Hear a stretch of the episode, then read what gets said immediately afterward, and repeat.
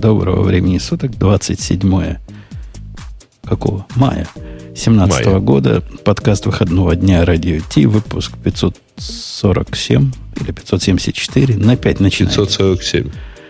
Состав, к сожалению, и, увы, не полный, но, тем не менее, какой есть, такой и собрался. Ксюша пришла без, опоз... без опоздания. Грей пришел без опоздания. Один я пришел с опозданием. Виноватый. Чем-то я тут увлекся. Назвать это увлекся не могу назвать. Но у нас тут, если кто зайдет из с кем по Раджаву перетереть, я бы ему выдал пару ласковых. Чем я тут увлекся до подкаста? Главное, вот. все ему виноваты, даже если он с, с собственной любимой Java и увлекся. Да, да, да, да, да. У нас есть Digital Ocean в начале, сейчас скажет свое слово, после этого продолжим. Это шоу создано при поддержке Digital Ocean. Digital Ocean – провайдер доступного облачного хостинга. Всего за 55 секунд и 5 долларов в месяц вы можете создать свой облачный сервер в одном из дата-центров, расположенных в Нью-Йорке, Сан-Франциско, Амстердаме и Сингапуре, и управлять им с помощью простой, интуитивно понятной панели управления или воспользоваться мощным мощным API. Начните прямо сейчас. Введите промокод радиодефис при регистрации и получите 10 долларов бонуса на аккаунт. Ксюша, сделай сет этому высказыванию. Там радио по-другому надо писать подчеркивание. Да ладно, я, давай я скажу. Значит, правильный код. Мы, мы, мы же ленимся, нам же лень перезаписать. Поэтому правильный код это все-таки радио нижнее подчеркивание T, а так все остальное работает. Надо сказать, мы не такие ленивые, как кажется со стороны. Не прошло и полгода, как мы починили... Что мы починили такое? Вы жаловали, жаловались. Я говорил, вы дурачье полное. А потом починил.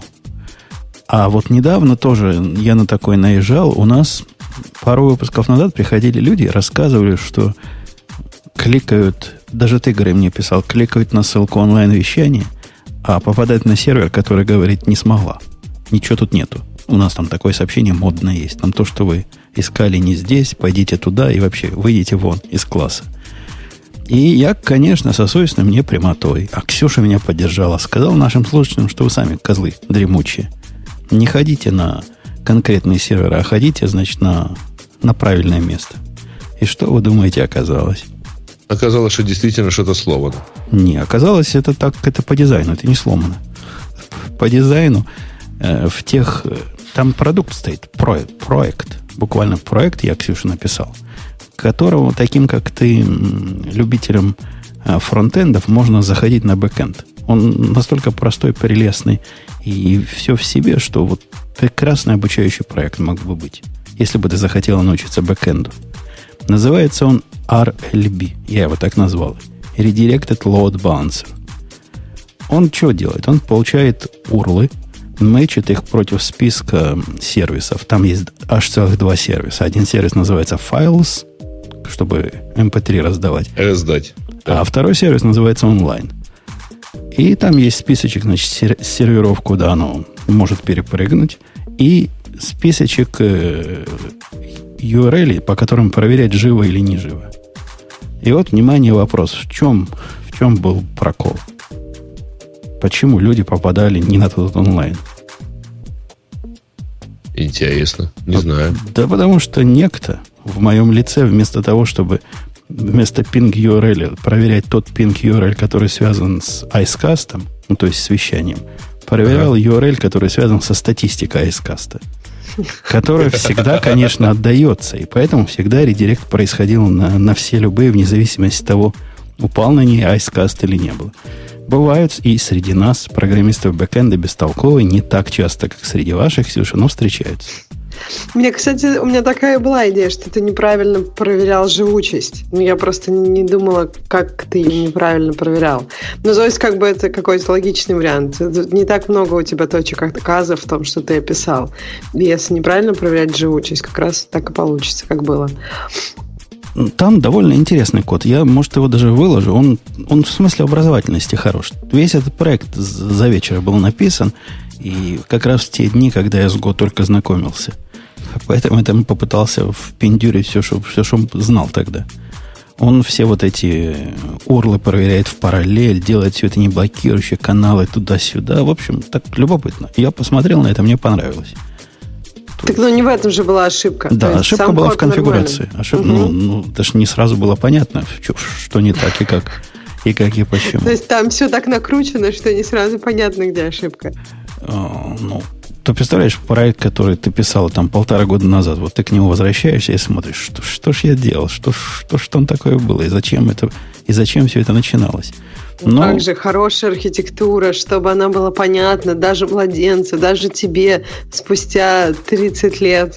А, а там... А комментировать. А там да. действительно все вот просто. Там вот реально просто. Вот реально, Ксюша. Там REST-контроллер простой. И main простой. И рядом, значит, вот эта проверялка простая. Все просто как мычание. Просто. И единственный такой нетривиальный способ, как я в параллели все это делал, тогда казалось мне, что так делают в Go. В общем, понятное заблуждение. Так делают крутые пацаны. Тогда по канал, который список каналов проверяет, потом по нему, значит, ходишь. И, и я все это уже, конечно, выбросил, когда вот сейчас тронул. И сделав 57 раз проще. Но все равно такой, такой, значит, проектик. И да, был неправ посыпая голову пеплом человека, которого гнал идти на, на правильную ссылку, он, видимо, шел на правильную ссылку. Э, реклама, которая прозвучала. Давайте начнем с этой темы. Чтобы Грей потом не сказал, что он не понял. И вот я даже выбрал эту тему. Она не первая, но она стоит того, чтобы про нее позасловить.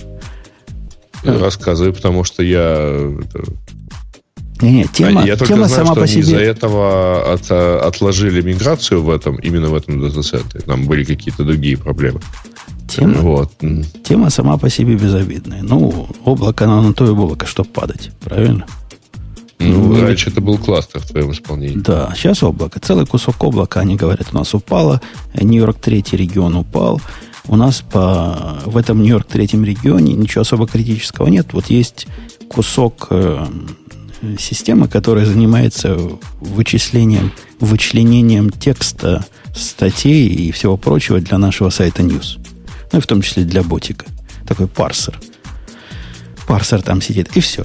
И вот в один прекрасный день пытаюсь я зайти на этот парсер. Захожу, они говорят, о, чувак, мы тут обновили нашу систему мониторинга – и твой, значит, мы не можем никак мониторить, поэтому ты сделай вот эту командочку, запусти, которая там чего-то устанавливать должна, потом перегрузи, все будет в порядке.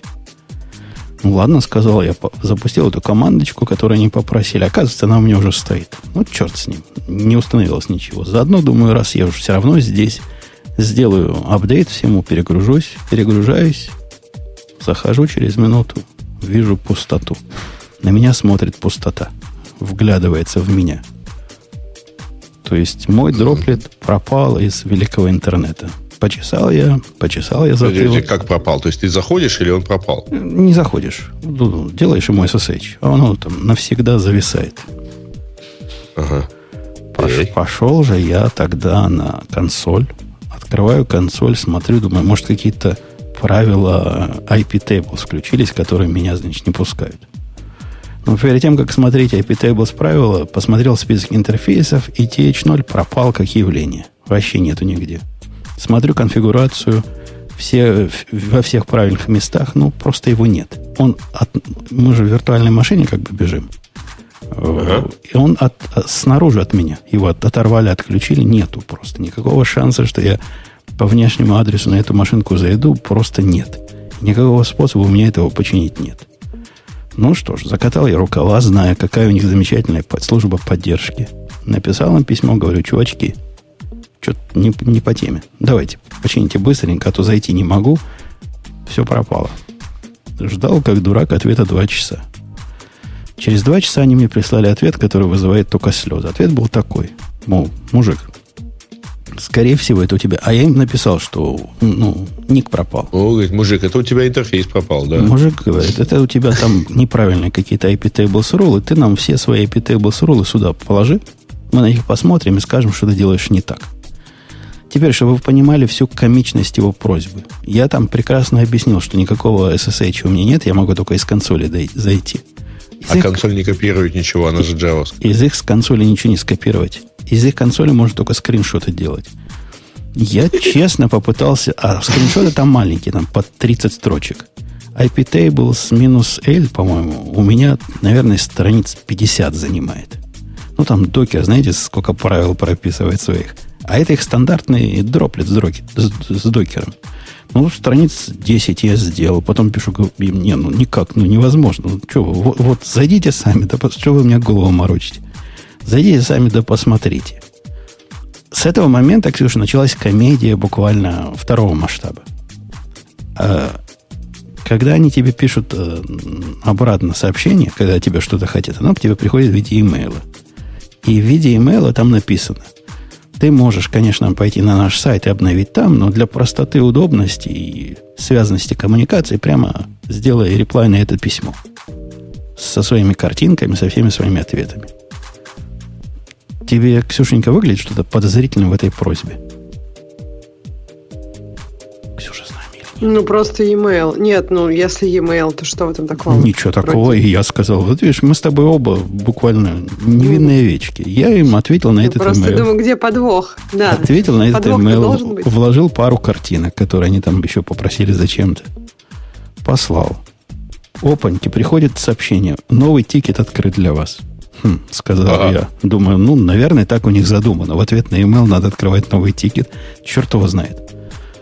А следом за ним приходит такое, знаете ли, вот наш человек писал.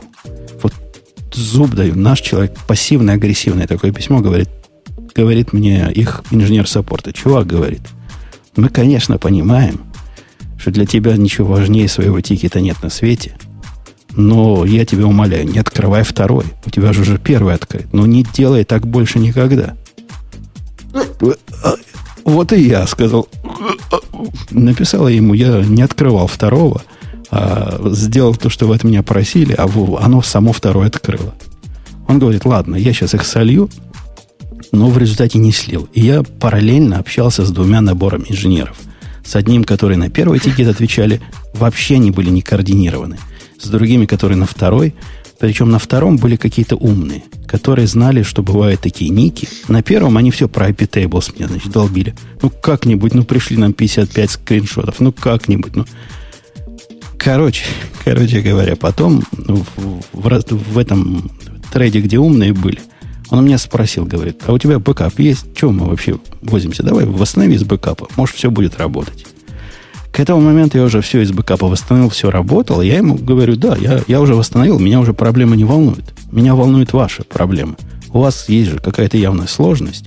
Не хотите ли вы докопаться до, до ее причины? Он говорит, нет, не, не хотим. Вот прямо реально говорит, да, типа, ну, не особо. Мужик, у тебя и так все работает. Тип, Что ты нас воспитываешь? Ну? Типа, ну? не, не можем ничего сделать. Это говорит, что на вашей стороне сделать ничего не можем, поэтому грохайте свой instance. Ну, грохнул я instance, а на следующее утро вышло вот это их сообщение про то, какие у них появились connectivity issues э, в Нью-Йорк. Видимо, не один я такой, у которого отвалились ники. Короче, чуваки, вы знаете, как я вас Digital Ocean уважаю и люблю. Но так нельзя. Но нельзя вот такой, такой... Это даже не индийская поддержка, это какая-то пакистанская поддержка. Это, это абсолютно невозможно. Недостойно. Слушай, вы читали в итоге правильный совет-то? Ну, восстановить из бэкапа. Ну да, они дали правильный совет в конце концов. Ну там, если ты видел эту переписку, сколько они мне крови выпили дурацкими вопросами. И там были советы, вот в том трейде, где умные, они давали советы, но, видимо, не совсем мне. Потому что они мне рассказывали, как у меня поменять загрузчик, и, значит, писали, писали код, который я должен ввести этот код бы ввел в ступор любого человека, который не смог бы его правильно интерпретировать. Но он неверный код был. Он говорит, сделайте там edit тому-то, тому-то. Того-то, того-то в Ubuntu вообще нету. Они, видимо, про какую-то другую операционную систему мне написали. Э, вот cut and paste сделали из какого-то места. Короче, я, я в гневе. В гневе, в гневе, в гневе. А если бы, вы понимаете, это оказалось, я один на один с проблемой, которая вне области моей видимости. И решатель проблем практически опустил руки и сказал, ну, типа, делай, чувак, что хочешь. И Я вообще, проблемы, проблемы не наши. С нашей стороны пуля вылетела. Нет, ну подожди, давай скажем честно, они тебе workaround хотя бы предложили. Пусть ты сам догадался до него, но суть такая, что это, это не было так, что вот ты погибаешь, у тебя нет никакого решения и все плохо. Какой же это workaround? Это, ну да, Ну, это, это кривой костыль. Хорошо, в Ну, моем это случае, в моем случае бэкап, неважно, какой он был актуальности. Но бэкап это у них тоже делается раз там в три дня. И я бы получил, а если бы что-то важное там было? А если мое желание именно восстановить, как я вначале высказал, а не откатить из бэкапа? Неужели проблему восстановления ника с их стороны они вообще даже не попытались решать? Почему не попытались?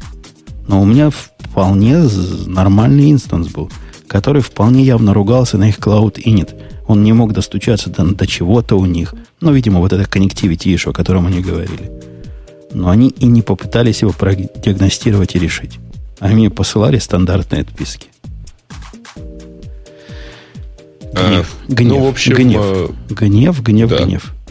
не очень хорошо с их стороны. Не очень. Ну, в общем, мне кажется, что все равно workaround это важно. То есть, од- мне кажется, это большая разница, когда тебе просто говорят, что все, иди отсюда, мальчик, и твоя проблема, ну, то есть твоя проблема даже не имеет никакого примерного решения, и когда, ну, все-таки ты как-то решил свою проблему, а разбираться глубоко, я так думаю, что у них просто были задачи более приоритетные. Возможно, они, э, они косвенно казались решением твоей проблемы тоже. То есть, если у них, видимо, было куча, куча таких connectivity issues, они, наверное, там их саппорт был просто завален. Так их саппорт мне прямо что сказал, что это вообще у них нет никакой проблемы, а проблема у меня. Хотя Ну, потом выяснилось, что не момент так. еще не знали. З- з- Ну, конечно, ну откуда support может об этом знать? То есть происходит какая-то агрегация данных, и только через несколько часов они понимают, что да, это проблема общая. Это не проблема одного человека, это проблема целого региона. Восстановиться из бэкапа это не решение, которое support предлагает. Это, это белый флаг, который support выбрасывает. А если бы у меня не было бэкапа? Бэкап у них опциональная услуга. Вот у меня не было бы бэкапа. И с моей стороны ничего не поломалось. Они фактически не смогли починить свою проблему в моем конкретном случае. Потому что вот если бэкапа не было, что бы они сказали? Чувак, установи заново э, вот этот droplet и накати заново все, что тебе надо. У тебя же там Docker, у тебя все просто должно быть. Это тоже был бы достойное решение, достойный workaround. Ну да, ты прав, если бэкап все-таки опциональное решение, за которое ты сам платишь или не платишь, они, наверное, интересно, что они предлагали тем, у кого нет бэкапа. А Они у меня так тоже с вопросом сказали, а если у тебя есть бэкап, что бы тебе не восстановить? Вроде у тебя там был. Даже в этом они не были уверены до конца. Э, Странная, странная переписка. Мне не понравилось. И особенно вот этот агрессивно-пассивный момент, когда не открывай, чувак, второй email. Ну что, не нажимайте на поперечную клавишу. Ну это да, немножко странновато, я согласна. Тем более, когда тебя перед этим попросили это сделать. И я ему таки написал, говорю, смотри, чувак, там выше Дэн такой-то сказал, ну там не он сказал, там имейл его автоматически как сказал. Ответь на этот имейл. Я и ответил, чего от меня хотите. Даже не извинился, зараза. Странно, а то есть вот этот имейл, который ты получил, он был, э, он был, получается, не из того прошлого тикета. Он не был ассоциирован с тем прошлым. Он вроде был ассоциирован, но по какой-то причине ответ на этот имейл открыл новый. Там в, в заголовке все правильно. Номер, там кейсы, все дела. Как-то они Мгм. должны были это сшить, но не смогли. Это, возможно, какая-то бага, опять же, да, Возможно, но, не но- но чего меня-то в этом винитесь? Ну, я, это я при чем здесь? Самый большой э, гид-репозиторий на планете у нас. У нас возник. И про это стоит сказать, потому что Ксюша такое близко. У нее, видимо, второй по размеру там самый большой репозиторий на планете. Я не, думаю, не гугловый, мне кажется. Я, кстати, вот не уверена по поводу гуглового и Microsoft. Ну, то есть, в смысле, не гид там, но про самые большие репозитории, я думаю, что Microsoft может поспорить с гуглом. Не, Неизвестно. Ксюш, мы, мы же все помним, э, как э, ну, ту зам- замеч- замечательную переписку, когда кто-то из Фейсбука э, рассказывал, что у них самый, ну, на тот момент действительно это, по-моему, был один из самых больших репозиториев. Ну, в общем, я не знаю, можно мериться, я думаю, В общем, долго. ты даже это комментировать не можешь, понятно. Да почему? У них, са- у них самый большой Меркуриал репозиторий. Я думаю, Facebook вот гордо держит. У нас самый большой Меркуриал. У этих они хотят быть как вы. Ксюша самый большой гид. Напомню, мы когда-то про вот этот GVFS ведь говорили, когда они его только да, начали пилить. Было говорили. дело. Они очень, мне кажется, ну, достаточно интересно и поступательно делают в плане эм, популяризации этой информации. То есть они писали, когда они только его придумали, и когда это было совершенно неподтвержденной информацией, вот мы придумали вот такие цифры, и мы вот сейчас будем это внедрять. А сейчас они внедрили это на 4000 девелоперов, э, нашли некие проблемы, говорят о, о решениях, которые они уже закодили, и вот, да, мы продолжаем это внедрять. Примерно сейчас такая стадия. Они три месяца его так э, внедряли, я так понимаю. И сейчас внедрили почти для всей группы, которая виндой у них занимается. Э, там, там не сотни, там уже 4 тысячи инженеров. 4 да, тысячи программистов. И, да. Некоторые, и некоторые, некоторые не на нем еще. Они говорят, нет, мы еще не полностью их перевели. Там есть чуваки с дедлайнами всякими, но они тоже перейдут. Последние чипенцы остались. И говори. Я тебя они перебил. очень поступательно, да, внедряли. Это я тебя перебила, но не суть. То есть за три месяца они вначале там перевели две тысячи, вначале они там перевели там немножко совсем, потом две тысячи человек, потом еще тысячу добавили, и потом уже последних отщепенцев добавляли по кускам, и сейчас ждут самых последних, которые, видимо, очень не хотят. Они там интересную статистику приводят по... Они проводили такой опросник, видимо, насколько люди удовлетворены гитом, и мне понравилось, что из, из нет, в тот момент у них было 2000. Из 2000 они получили примерно ну сколько, ну меньше 250, да, 260. Да, то есть примерно 10% людей ответило на опросник. Поэтому мне вот тут кажется, что это абсолютно э, абсолютно цифры, которые не имеют никакого значения, потому что если ты из 2000 человек, которые сейчас используя этот продукт, можешь получить мнение 10%, никто не может предположить, насколько это релевантно и как это вот скелится на остальные 90%. Так автор же этой статистики там прямо и говорит, мол, удачи вам заставить программистов заполнять какие-нибудь опросы. Мол, мы так а зачем тогда он вообще мы 200, приводит хоть, что, хоть что-то мы смогли, хоть какие-то данные получить. Mm-hmm.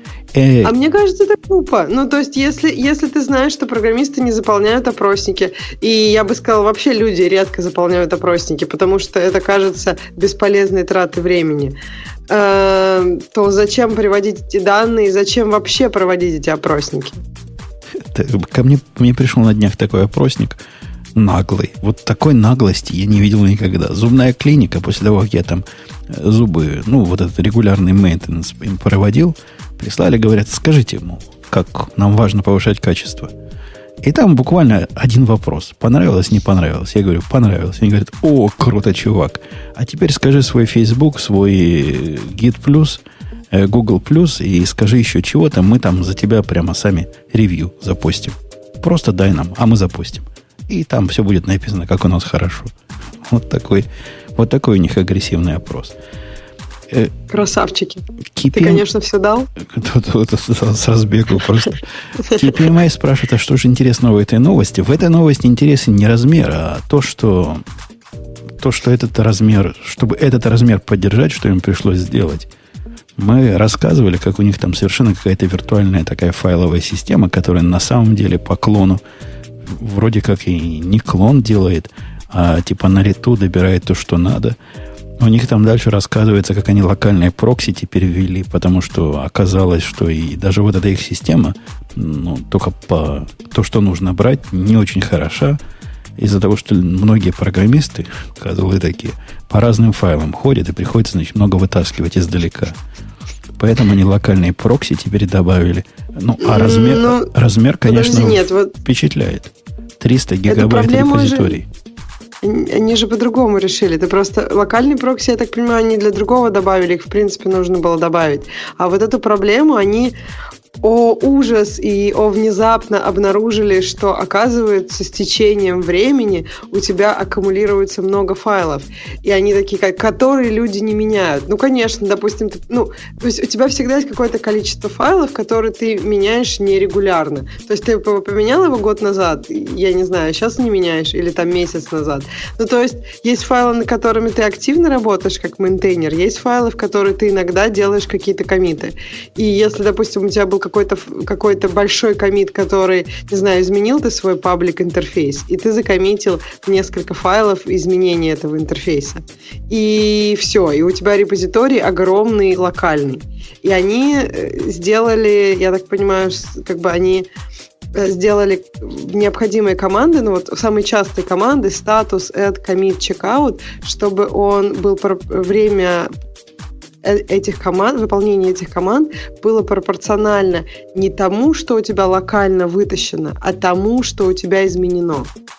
И мне кажется, что это в этом есть некий смысл. И мне кажется, что это то как раз, что ты ожидаешь от работы системы контроля версий. То есть, если ты что-то меняешь, ты, в принципе, готов ждать больше, когда ты, например, делаешь статус, правильно? Но если у тебя ничего не поменяно, ты ожидаешь, что это будет выполняться очень быстро. И тут, мне кажется, что, ну, судя по их таблице, и этот, от этого изменения у них нет еще продакшн данных. У них есть просто их примерные данные их тестов. Ну и там все прям выглядит очень многообещающе, особенно для статус, add, commit – а у них просто альтернатива была совершенно чудовищная. Вот когда они, видимо, пробовали напрямую с гитом работать, и с ужасом рассказывали, как э, какой-нибудь пол брал 20 минут, и какой-нибудь клон просто вис в неизвестности, потому что так долго э, гид не способен тянуть данные. И, ну, теперь-то у них хоть как-то это работает не то, что особо быстро. Вот они говорят, у них таргет, э, то есть цель на то, чтобы клон работал не больше 180 секунд.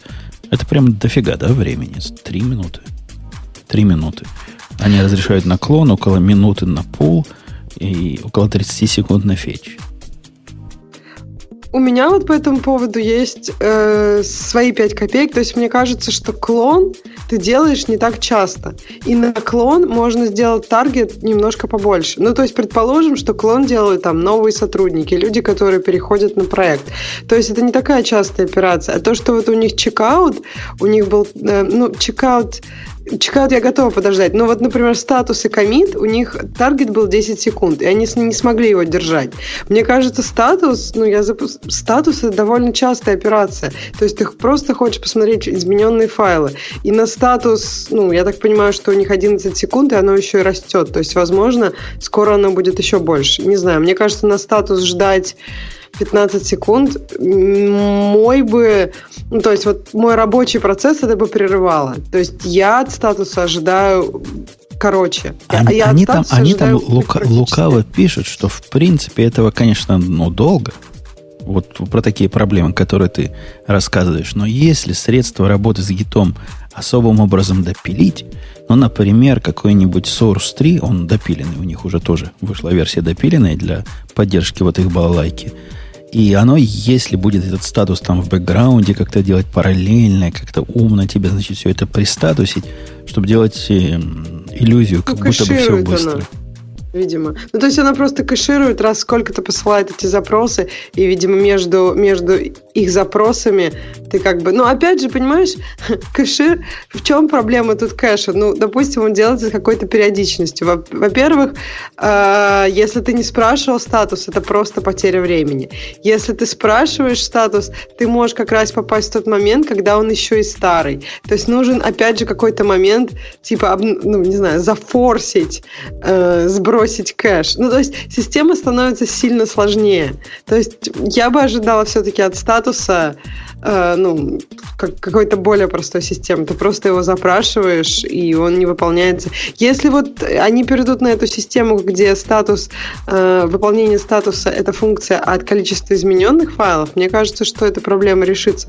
Мне просто кажется, что это для статуса так и должно было быть с самого начала. Не из файлов просто с локальных, которые ты не трогаешь уже там 20 лет, а в кавычках. А статус, а статус это функция от измененных файлов. Это же все есть. Это же все не обязательно каждый раз проверять. Я услышал боль нашего слушателя, который в чатике пишет, что из-за того, что у нас э, на Яндексском CDN хранится jQuery на News, значит, с Украины не открывается. Я, я пингнул чувака, который, э, который вот этим всем занимался. Ну, безобразие, конечно. Нафиг нам все эти CDN. Мы можем рядышком так себе jQuery min какой-нибудь положить и никуда в наружу не ходить. Так что починим. Починим, не волнуйтесь. Э, ладно, мы за Microsoft рады. Они теперь такие молодцы. Статья достойная, такая техническая, гиками для гиков вписанная, ну, с похвальбой. Мне понравилось. Мне кажется, что не до... Ну, то есть, мне кажется, там можно было больше гиков, гиковости накрутить. Вот, например, там было сказано, мы ожидали больших проблем, мы были готовы, там, я не знаю, мы были готовы от откатиться назад. И вот про этот процесс, мне кажется, можно было много интересных подробностей рассказать. То есть, как они именно подготавливали эти процесс, этот процесс. Как, э, то есть, что, какие метрики, например, они себе поставили, чтобы откатываться назад или не откатываться. Чтобы они, вот, чтобы они, на что они ориентировались, чтобы увидеть, что, чтобы не откатываться, например, назад. То есть, он показывает э, график того, ой, количество комитов не уменьшилось. А как они это смотрели вот в течение этого дня? Просто вот, мне кажется, вот тут вот гиковости, гиковости не хватило. А вот вообще, да, достойная статья, интересно. Мне кажется, что я, вот у нас в чате пишут модульность, один такой большой проект, почему не разбить на, пол, на подпроекты? Многие большие компании прошли через это, и даже там Яндекс без Бобука не хочется упоминать, но суть такая, что когда вот модульность и куча разных репозиториев, Э, очень сильно э, повышается вероятность реим, ну, реимплементации одной и той же штуки. Ну, то есть, там, я не знаю, реимплементация там C++ строки с наворотами, обычно ее куча в любом репозитории. И когда есть один репозиторий, то получается намного легче использовать, реиспользовать код. Ну, то есть это вот одна из таких моментов, про которые многие большие компании жалуются, э, когда все модульно и все разбито. Это даже больше, чем модульная. Модульность, она, собственно, не, не связана с репозиторием. Это мультипроектность скорее, где каждый модуль должен быть своим репозиторием.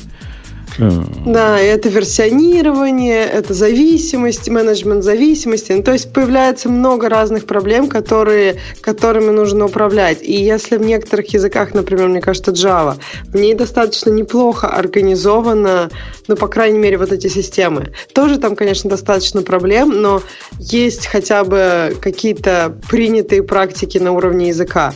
На уровне некоторых языков, в общем-то, нет каких-то принятых практик, и все делают, как они делают. То есть это, это отдельный, отдельный разговор. Вот, То есть ну, я мы, просто мы, хотела... Мы в, в Go впендюриваем все зависимости вовнутрь. И... Да, например, там C++ вообще все делают по-разному. Ну, то есть, например, там Linux дистрибутивы, каждый сам делает свою систему. Я просто тут, не, наверное, не хочу защитить большой репозиторий, я хочу просто предложить другую точку зрения, о которой тоже надо думать, когда человек говорит, что вот, например, Microsoft не правы, и они все делают не модульно. Есть много моментов, и это, по сути, трейдов между одними проблемами и другими проблемами. Я, кстати, с чуваком, который про, про разбиение. Я, я наелся вот проекта, который модульный и все в порядке, но тем не менее в одном репозитории. Так, у меня тоже есть такой монорепозиторий. И, в общем, это одна из самых болезненных частей всей нашей инфраструктуры. И, конечно, он никогда... Этот проекту 4 года, он не такой уже старый, но мне кажется, он никогда не перейдет на, на настоящую модульность. И такие проблемы к нему, например, надо специальную систему сборки, чтобы она понимала, что именно собирать. В Java, собственно, это понять не так просто. Мавина научить, чтобы он собрал э, вот то, что тебе конкретно надо, это прямо еще та задача.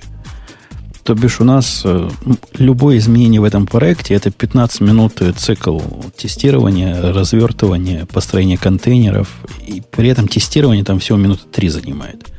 А все остальное вот механика, там собрать этих два десятка контейнеров из него собирается из одного кода, и мы, в общем, не знаем, какие надо собирать, какие не надо собирать. Поэтому на каждый чих в любом модуле пересобирается весь мир.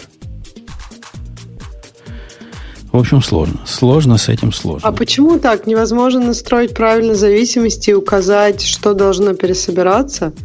Что, ну, чтобы не на, как, мир? на каком уровне? Вот на каком уровне мы можем понять это? Например, вот с точки зрения всей этой системы сборки, оно собирает джары. Оно делает несколько джаров из одного репозитория. И потом из этих джаров делается несколько контейнеров.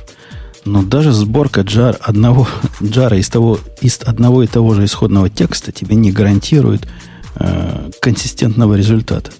Ну, то бишь, может получиться разный zip. Ну, там, видимо, в этом zip файлы в разном порядке лежат. Черт его знает. То есть даже невозможно проверить А, MD, подожди, MD5 то есть этих зипов потом. Система сборки, получается, она не гарантирует... э, а, нет, ну да, если ты А собираешь не- просто... не гаран- Ну а, да. собственно, такой гарантии нет. Каждый Нет, ну джар, да, джар даже собрал, время, он, он же- другой будет, да. да. он другой. Там действительно метаинформация другая. И, собственно, понять, какой тебе надо деплоить, какой не надо деплоить, это отдельная проблема. Она решаема, конечно. Но Подожди, а если разбить, например, на больше джаров, и, например, у каждого контейнера у него есть зависимость на несколько... Ну, то есть, допустим, у тебя было раньше два джара, и там каждый джар per контейнер, и поэтому, если что-то изменилось, то ты как бы пересобираешь. А так сделать там, не знаю, пять джаров, и если первый контейнер зависит только там на первый, третий, то не, не пересобирать. Ну, то есть, ты думаешь, Ну, большая вот этот модульность во- не поможет? во- оно и так уже модульное. Там как бы один исходный репозиторий, из которого собирается куча отдельных контейнеров. Но проблема даже понять в том, что надо собирать этот контейнер или нет. Вот если бы я мог это просто понять, вот этот не надо собирать. Причем просто с точки зрения докера, просто не с точки зрения Мавина. Я не хочу привязывать э, всю экосистему исключительно чтоб к мавиновскому уму, то есть к системе сборки джаров. А с точки зрения докера, вот не надо. Не надо пересобирать. Оно получается, что каждый раз надо. И это ух, больно. Это одна а из как-то с точки зрения докера, мне кажется, на, на- как раз это можно понять. Мне кажется, это можно пофиксить именно тем, чтобы не пересобирать джары. Потому что пересборка джаров, она все равно вызовет другой результат просто по метаданным. Ну вот а инкрементальная, джар, то инкрементальная ты- их компиляция оставляет, так сказать, желать лучшего. Это такой опасный трюк. То есть теоретически это можно включить, но на практике совершенно новых проблем потом не оберешься. Да. Я копал одно время, просто потом забил. И сдался я, оно 15 минут строится в направлении, что, в общем-то, на уровне сборки докеров можно, например, взять все исходные файлы, посчитать для них, для всех SH какой-нибудь М, там, Да, да, и да. понять, что этот шаг можно пропустить. Ну, такой костыль прямо кривой. И Нет, ну а почему? Мне кажется, интересно. То есть у тебя получается уровень, ну, докер зависит не на как бы конкретные артефакты, а докер зависит на исходники. Мне кажется, идеологически это более правильно. Казалось бы, что это правильно. На самом деле это неправильно, потому что э, кроме артефактов... Я отключу свое вот это бипканье. Кроме артефактов, э, которые являются исходными текстами, там есть всякие артефакты, которые, например, являются частью конфигурации. Мгм. Ну так просто ты смо... ну то- можно же сравнить просто, я не знаю, дивку какую-то сделать всех файлов. Сравнить ND5 сумму всех файлов. Думаешь, что будет долго? Надо знать, каких файлов сравнивать. Некоторые должны вызывать некоторые. Это непростая проблема. К этому нужно как бы свой отдельно стоящий Ну, типа да, Мавина. конфиг. Свой отдельно стоящий какой-то конфиг для этого надо. Даже, ну да, наверное, изначально это начнется, начнется какого-то супер простого DSL, а в итоге это будет как-то сложнее, да. Даже если все, например, одинаково, но прошло там сколько-то, я хочу это пересобрать. Ну да, я с тобой согласна, что проблема получается на каком-то на таком же уровне сложности, как проблема любой сборки. И на этом фоне, вот, когда репозиторий на проект, и когда такой проблемы нет, и когда каждый конкретный репозиторий коммитится отдельно, и когда пересборка мира вообще отсутствует как суть, потому что нет такого места, где мир существует, и каждый репозиторий полностью деплоится меньше, чем за минуту, а я, как правило, деплою с одним репозиторием, я же не, не меняю сразу 50 мест. это просто глоток свежего воздуха. Ну, мне кажется, что тут как раз ситуация в том, что ты сейчас используешь вот этот вот сценарий, и ты видишь проблемы вот этого сценария. Если бы у тебя как раз все было, э, ну, в абсолютно... в новом раз... проекте у меня уже все абсолютно абсолютно все находятся в своих репозиториях. При этом их стало так много, этих репозиториев, вот в одном из проектов, что я даже там подгруппы ввел. То есть подгруппа для этого, под, то есть представляешь, какое количество высокоуровневых репозиториев, что мне захотелось подгруппы вести. И в, вот в такой ситуации я себя чувствую гораздо комфортнее, гораздо э, динамичнее. Так что я в двух мирах сразу живу и, и даю мой выбор второй. Не монорепозиторий, а микрорепозиторий и репозиторий на сервис. Ну, это интересная идея. Я помню, как ты рассказывал, что ты совершенно не шаришь код, практически не шаришь код. И это интересный подход. То есть мне интересно, почему это так плохо работает для больших компаний, потому что а как с версионированием? То есть не получается так, что что происходит? Допустим, ты меняешь э, API в public интерфейс э, в одном сервисе. Что происходит? Если есть какие-то сервисы, которые зависят на него. Ну, public API не меняется никогда. Он добавляется. Если ну да, ну а если ты хочешь деприкейтить что-то? Ну, если ну, у меня просто, количество ну, изменения, если... то это будет V2 API, или V3 API, или V4. Угу. И когда все готовы на него перейти, на него перейдут. И когда я увижу, что никто из, из старых меня больше не стукает, в логах у меня нет никакого V1 запроса, угу. я просто всю эту линейку раута уберу, и все эти методы, на которые он ссылается, ну, если там есть что убрать, уберу. Ну, видишь, видимо, тут как раз вопрос в количестве. То есть, если у тебя получается, там, я не знаю, у тебя тысячи пользователей, ну, то есть, если у тебя тысячи сервисов, которые это используют, это слишком долгие переходы. То есть, у тебя эти переходы на года рас, как бы, не знаю, а так ты просто таску, наверное, забил своему коллеге и двум коллегам, например, они исправили, и со временем у тебя это все ну, как-то движется. И у меня также сторону. происходит, когда мне на версию 2 перейти API, я всем э, консюмерам этого API говорю, чуваки, у нас версия 2, которая лучше тем-то и тем-то, перейдите. Какая, собственно, разница? Включат ли они поддержку этого модуля, или впендюрит этот код, или поменяют у себя там URL. Процесс примерно тот же самый. Все равно надо просто... каждый, каждый consumer надо тронуть, проверить, увидеть, что он работает, задеплоить. Да, но если у тебя сравни, вот если у тебя 10 консюмеров, и если у тебя 1000 консюмеров, из 1000 консюмеров у тебя просто кто-то вообще скажет, мне это неинтересно, этот сервис просто у меня живет, и я его как бы... Ну, ну так, я... так, так и будут они параллельно жить. У меня много версий параллельно живет, и что, ничего страшного. Я Не просто да, даю проблем? этим консюмерам знать, что, смотрите, в версии 1 с этого момента будут только критические баг, security багфиксы чиниться. И все. И никаких оптимизаций там никогда не будет, не ждите. И ну, они... это же вызывает твой код. Ну, то есть ты не можешь сделать как бы большие изменения, потому что тебе все равно нужно поддерживать старый вариант кое-как. Старый вариант он лежит, а рядом лежит новый вариант, который, поскольку я код не шарю, он с, с новым вариантом вообще мало связан. Может быть. В тех местах, особенно, которые изменились. В общем, интересно, почему не вызывает это таких проблем. Ну, и то есть у тебя нормально, что много вариантов живет и не является этой проблемой? Ну, это даже не, не является признаком чего-то плохого. То есть то, что несколько вариантов живет, это, так сказать, цикл жизни. Просто некоторые консюмеры по ряду причин, например, не могут перейти на этот API, пока какие-то другие еще э, требования да, не, то есть не там получается зави... такое, как бы, я не знаю, дерево зависимости. Они не могут перейти на эту библиотеку, потому что, например, они зависят от другой, или там в итоге потом они зависят, например, на, на что-то external, к примеру. И, и все, и получается, что это так много работы перехода, что и они тебя блокируют. Но у меня на практике такой проблемы нет, потому что у меня нет тысячи консюмеров. Если бы было бы тысячу консюмеров моего API внутреннего, то я бы, наверное, в этом отдельно думал. И, может, даже с тобой согласился, что какие-то методы надо. У меня такого нет. Такой проблемы нет. Они на практике, да, даже при моем небольшом количестве консюмеров, там десятки их, ну, может, сотни, некоторые при, прикреплены к старой версии, теоретически могут перейти, но практически особого смысла им нет переходить. И да, придется две версии держать API, но это обычная практика. Ничего в этом особого нет. Ну, да, наверное. Просто как-то это вызывает, мне кажется, э, некий confusion в другой ситуации, когда ты, например, у тебя вот и так уже тысячи юзеров, приходят новые, они видят разные версии. Ну, с одной стороны, да, там можно сделать какие-то... Или другой вариант, они копируют из неправильного... Ну, они копируют с какого-то места, которое они уже знают, а там использование старых, старого API.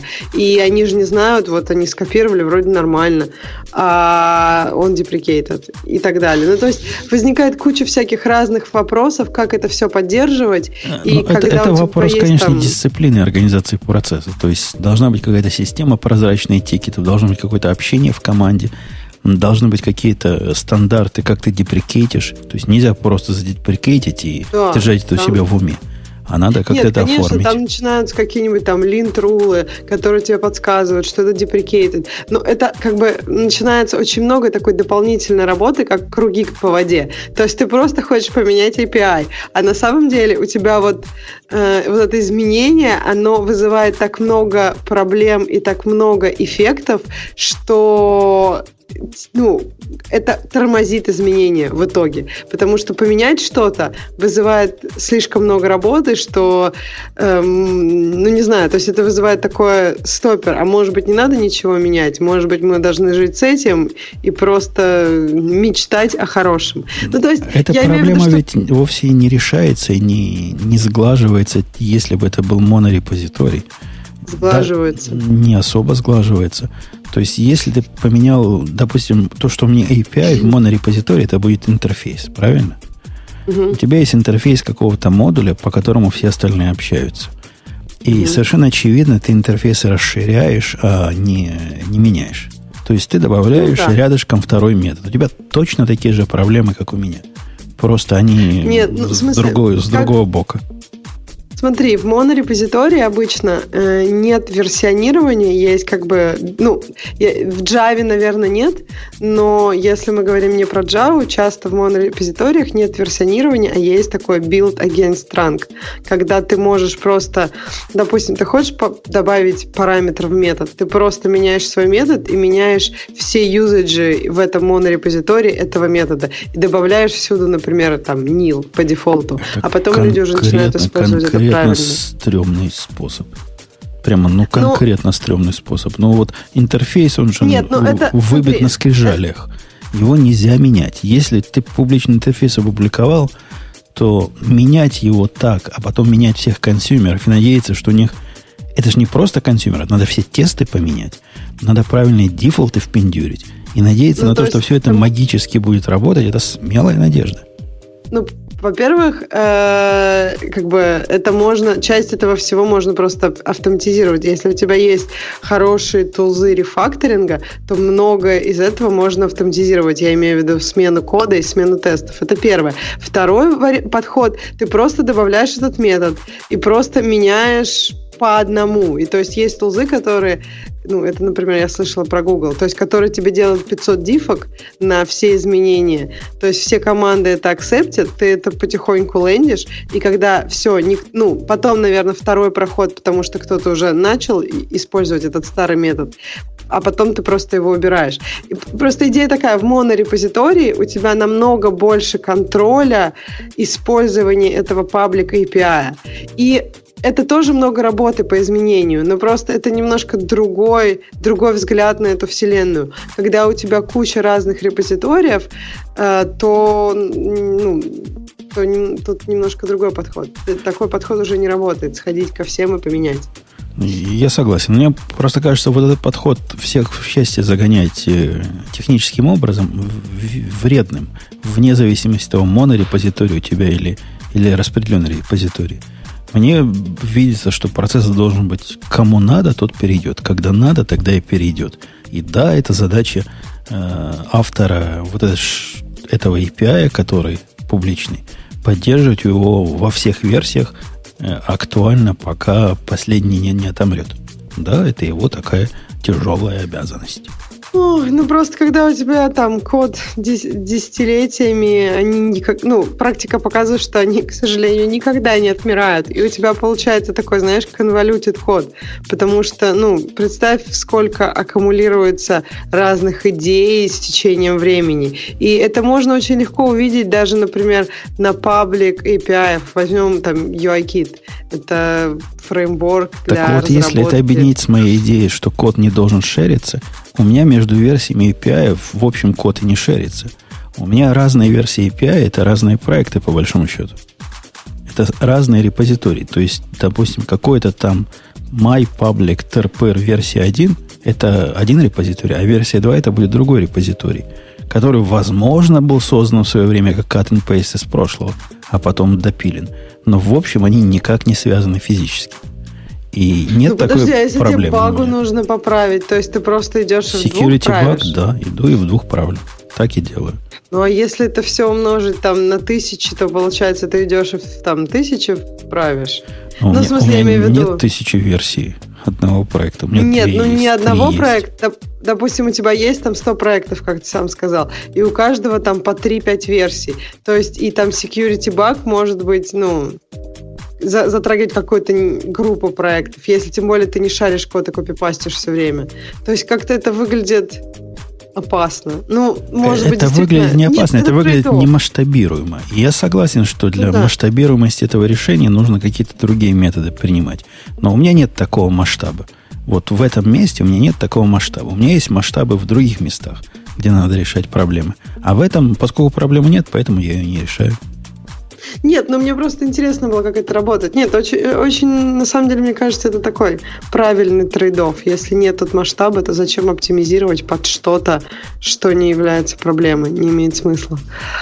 Следующая тема, я думаю, Грея просто затронет, потому что он один из миллиона. Я просто уверен. Грей, ты один из миллиона? Я? Нет.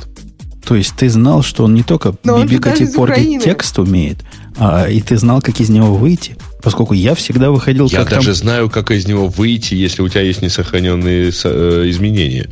Ну, ты, ты крут. Я выходил, я признаюсь честно, я выходил Ctrl-Z, а потом kill там, доллар один или процент один минус 9. Да, что, и так а работало... что тебе мешало-то нажать вот это вот э, двоеточие Q, а?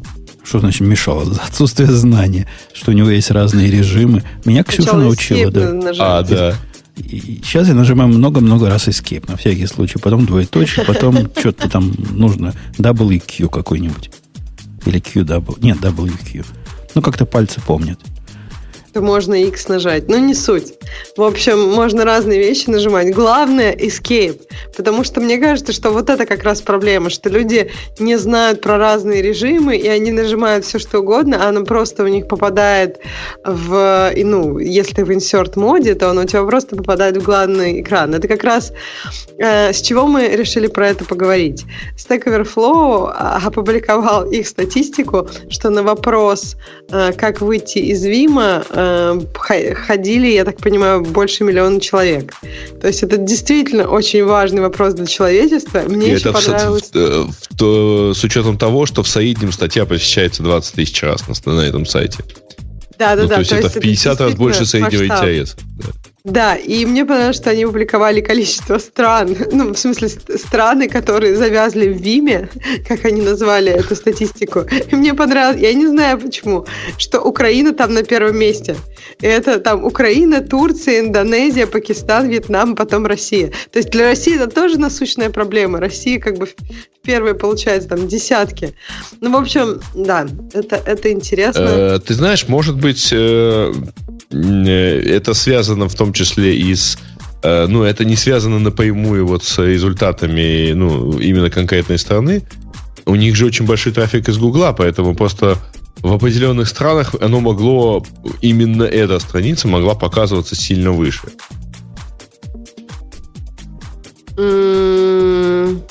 Ну да, у них много из Гугла, но и, и почему именно эта страница? Какая должна страница показываться выше, если ты ищешь, как выйти из Вима? Мне кажется, эта страница ну, смотри, я вот сейчас из Украины набрал, значит, how to exit Vim, и, и, uh-huh. это, э, и эта страница на, первой, э, ну, на первом месте в Гугле. Ну Да, давай, давай, я сейчас пойду в private браузинг и наберу то же самое. А Я пока они там Потому что- проверяют в private браузинг вот этим землякам с незалежной. Проверьте там, починился у вас новости для радио Ти. Мы должны были убрать все вражеские сайты.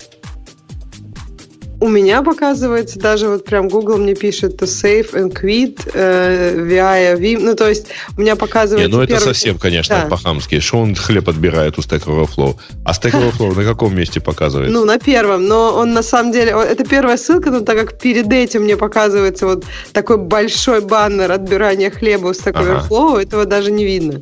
И там написано все про Escape Key, то есть даже не надо будет идти на Stack Overflow. Ну вот э, там, наверное, стоит, можно было бы проверить, как у остальных ребята там в России, если кто есть в Турции, проверьте. Вот.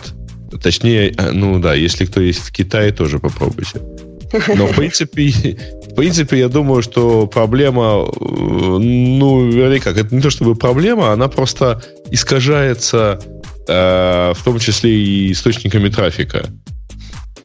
Э, То есть страновое, страновое распределение, ну, такое вот. Не факт, что оно полностью корректное. Мне очень понравилось, когда в чате кто-то написал, говорит, я не понимаю проблему типа выхода из Вима. Я вот, говорит, пишу в Android Studio и Vim.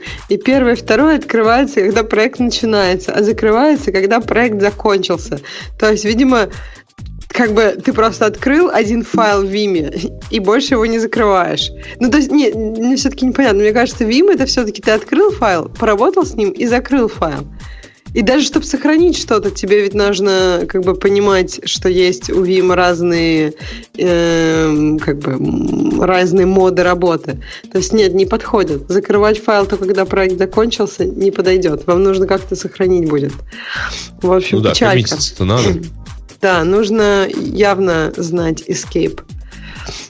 Меня это удивляет. Я помню такую проблему, я помню эту шутку, что люди выключают компьютер, чтобы выйти из Вима. Мне кажется, это, конечно... Ну, может быть, мой случай был проще, потому что я начала использовать Vim, когда я SSH-шилась куда-то.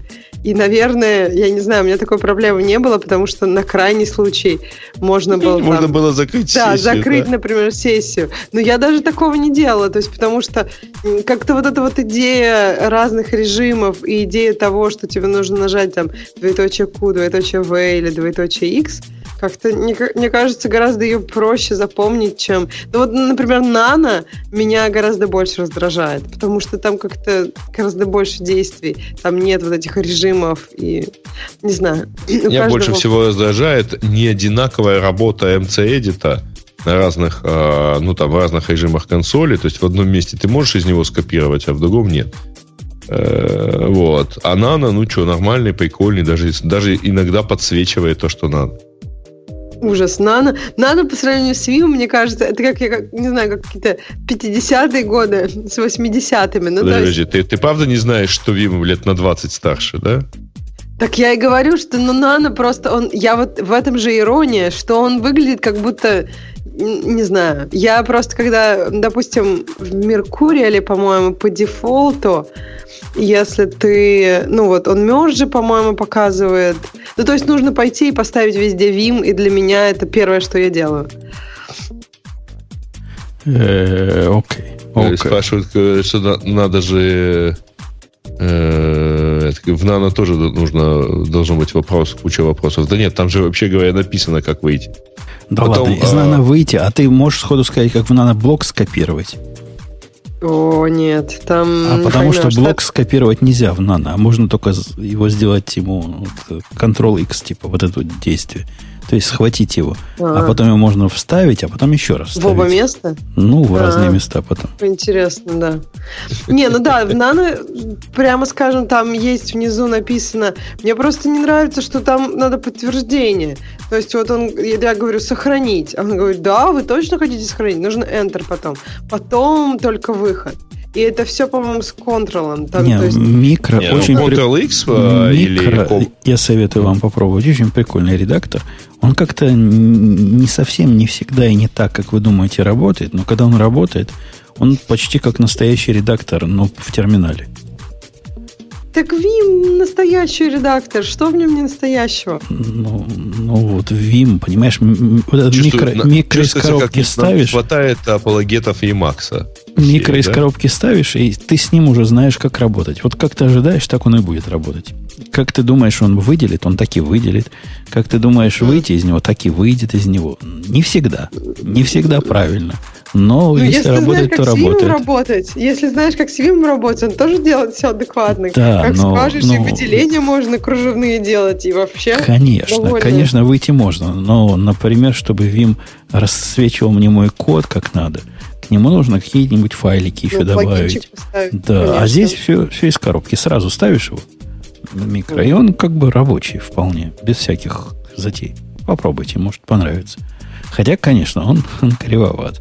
Там, по-моему, даже мой тикет есть про кривость. А для нано, да, у нас есть один энтузиаст, который чисто нано использует. Просто вообще в нано живет на серверах. Я для него вкатил набор вот этих расцветок для нано. Нано тоже умеет в цвете показывать. Вы не знали, но он умеет подсвечивать синтекс. Ну, это подожди, это, это было очевидно, что он тоже умеет. Но для Вима много всего разухабистого. Он там может, может, если с правильными плагинчиками, там тебе показывать. Ну, правда, там, конечно, он не может там IST понимать, AST э, понимать, но он может там, по, там показать тебе не знаю, э, вхождение твоей функции или еще что-нибудь такое приятное. Ну, то есть такой, немножко по коду. А вот кто, э, кто-то Джо нам посоветовал. Джо это прямо такой old, old fuck. Э, давайте про железячные темы. Тут жалуются, что одни тут у нас программистские какие-то темы. Давайте про главную тему. Главная тема в интернете это как правильно сделать селфи. Поскольку что может быть еще важнее, чем сделать правильный селфи. теперь для этого для этого у вас есть хай-техническое решение, которое всего за 500 долларов. Ну, или в крайнем случае за 700. Если вы полный набор покупаете, э, позволит вам заиметь летающую камеру, делающую такие селфи, что другие селфи просто будут плакать э, от, от зависти. Так, подожди, она следит за тобой? Может она, можешь ты, например, я не знаю, ее вот ты на машине едешь и сказать ей лети надо мной и делай там фотки моей машины, к примеру. А, погоди, Владимир писал, можно ли к нам присоединиться и обсудить. Я как-то упустил момент, когда он это спросил. Чего именно присоединиться? А, зачем закрывать Vim, он спрашивал. Но не знаю, если все еще актуально про фотки. Фотки, да, там круто совершенно крутецкая штука. То есть просто вообще конкретная вещь. Ты ему вот так рукой машешь, этому дрончику. Дрончик маленький.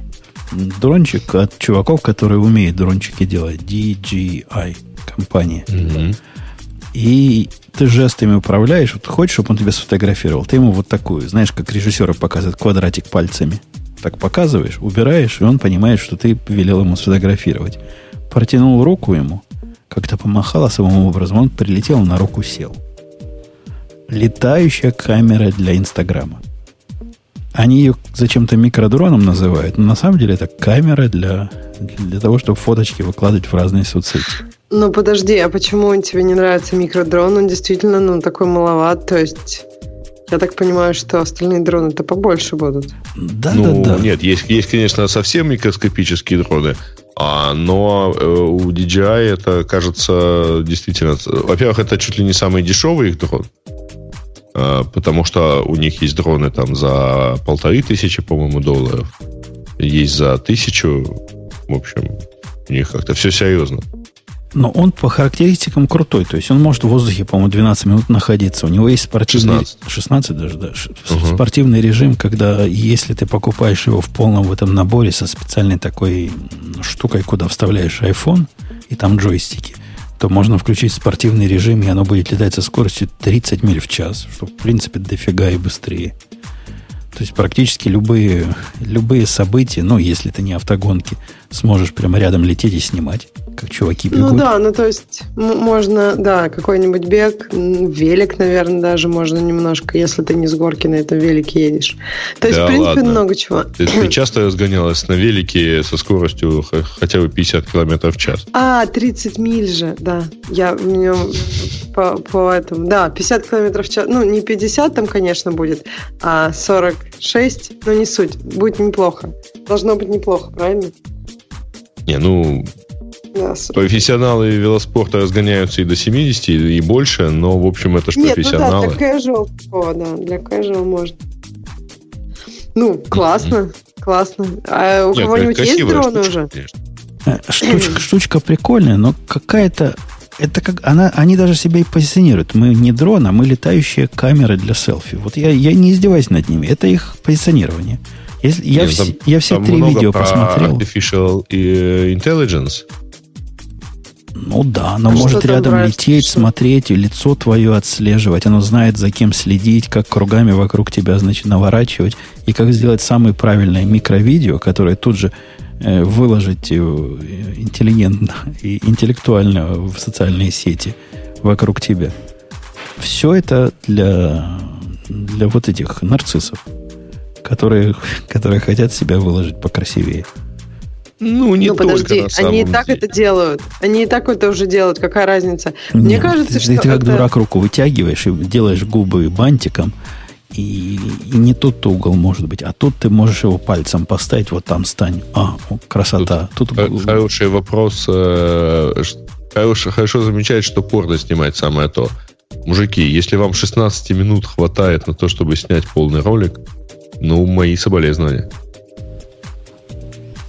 Э, я даже задумался. Ладно, был, был бы он бы тебе ответил достойно про 16 да, минут. Да, мне кажется, не, я, я ж не, я ж не вам, я ж тому, кто комментирует. Короче, ребята, умеючи долго, давайте, тренируйтесь. Не знаю, мне кажется, что эм, как бы сейчас дронами интересуются Э, ну, то есть, мне кажется, что дроны могут стать популярнее намного, чем сейчас, потому что сейчас дронами интересуются как раз те, кто хочет попробовать себя в управлении дроном и так далее.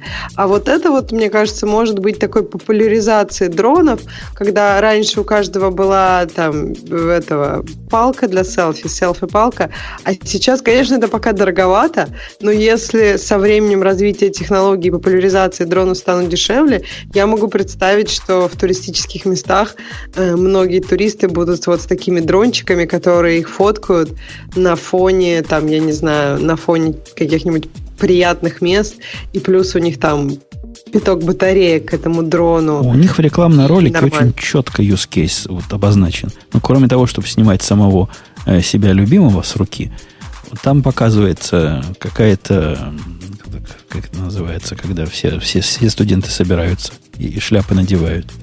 Ну, вот это а, конец. Да, да, ну, да, да. Вот это, и все, как дураки, вытаскивают свои айфоны э, над головой, чтобы снять своего ребенка хоть как-то.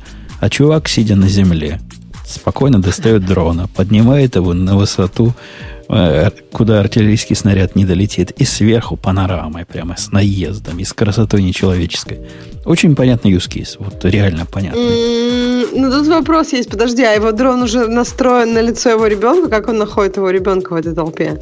А у него же там есть обратная связь. У него на, на айфончике все показывает. Он подлетит, кому надо, снимет, чего надо.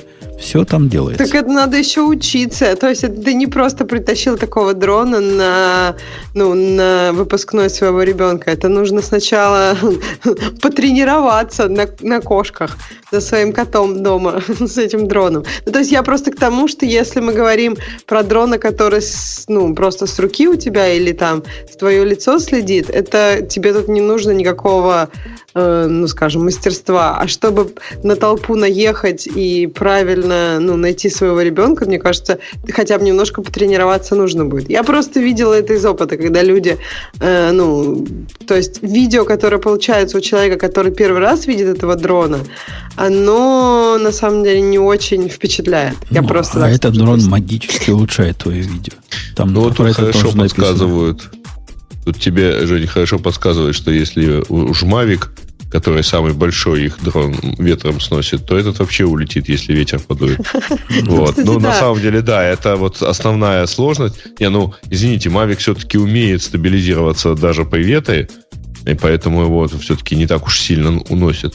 Но... Ну вот просто на пляже она сидит. На пляже всегда обычно очень сильный ветер. И я не очень представляю, как вот с пляжа этот дрон унесет куда-нибудь в море об камни и все. И 500 баксов пропали а данные. я бы- Хорошо, если 500, потому что Mavic-то стоит 1600.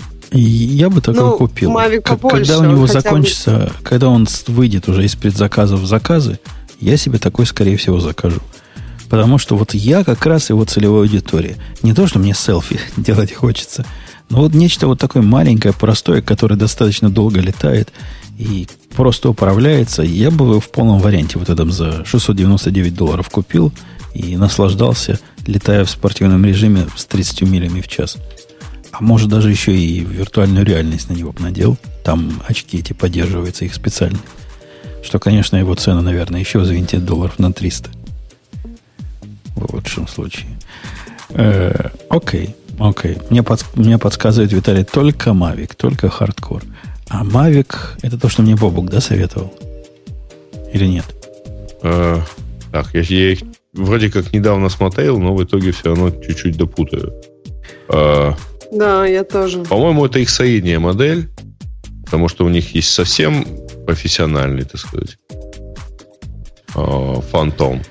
А, ну, большой и так далее. А Mavic, по-моему, средний. А, Ну, то есть, вот как бы Ну, он Mavic чуть-чуть больше, начинается чем... от 1000 долларов на вот Best Buy и кучу всего. Вот я просто пошла на Amazon и всякие тут дроны смотрю. ну, нельзя же сразу с лучшего Да, да, начинать. да, Надо с, какого- с какого-нибудь более-менее Это вменяемого. на самом деле, вот. А, а потом, а Видал. потом уже буду на гоночные модели переходить. Ну, по-моему, он даже в, складном состоянии не такой уж маленький. Да, по-моему, вот тут на- как бы он в складном состоянии, он не совсем маленький-то. Вот этот, мне кажется, будет А, намного он меньше. в, складном состоянии, ну, он где-то так, я не знаю. Ну, Ну, размером вот тут с, чемоданчик э, написан, нарисован для него.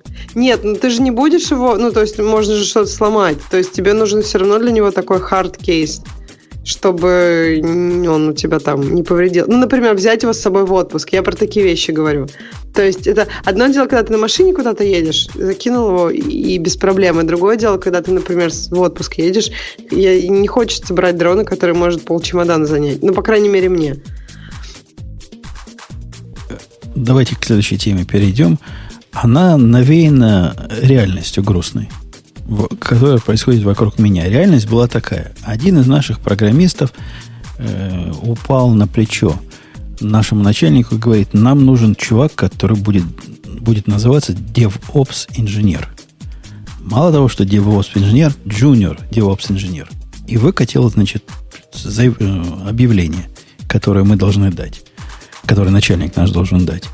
В объявлении сказано, мы ищем молодого э, DevOps-инженера, который круто в Linux понимает, и он будет заниматься всей нашей инфраструктурой. Дальше идет список того, чего, какие скиллы у него нужны, там, строгий Linux System Administration, Configuration Management, э, желательно Ansible, контейнеры, желательно Docker, не знаю, какие еще он контейнеры имел в виду, общее знание в интернет-веб-сервисах, TCP/IP, DNS-routing, какое-то знание в cloud-технологиях, желательно AWS, опыт с э, языками программирования, технологиями, как Java, Go, Docker, GitLab, Nginx, MongoDB, MySQL, RD, ну и там дальше идет длинный список, чего этот волшебный человек должен знать. И, на мой взгляд, это грустная совершенно идея. И тоскливое, безнадежное занятие. Даже дело не в том, что такого как бы джуниора, который с одной стороны джуниор, с другой стороны гений, который знает все, просто не найти. А в том, что это какое-то непонимание того, как DevOps устроен и чем он является на самом деле. И об этом и статья, которая попалась как раз синхронизацию к, этому, к этой моей грусти. А у меня вопрос. То есть ты так замучил своих коллег девопсом, что они уже просят начальника взять кого-нибудь конкретного на эту должность? Это шутка. Просто мне интересно, откуда такие мысли берутся. Мысли берутся от того, что в прошлом подкасте мы то ли в шутку, то ли всерьез обсуждали э, про тестирование кода, где я говорил, что тестирование является такой же частью процесса разработки, как и написание кода, и как отладка. Так вот, с моей точки зрения, то, что называется DevOps, является такой же частью цикла разработки и цикла работы. Может, это не совсем разработка программиста, как и все остальное. Здесь же совершенно перпендикулярная идея. Здесь DevOps называется sysadmin. Просто модным термином DevOps.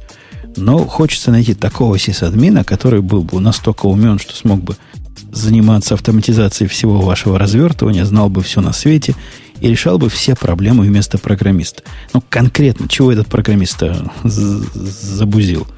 Ему надо систему выкладывать, в которой там пару дюжин контейнеров.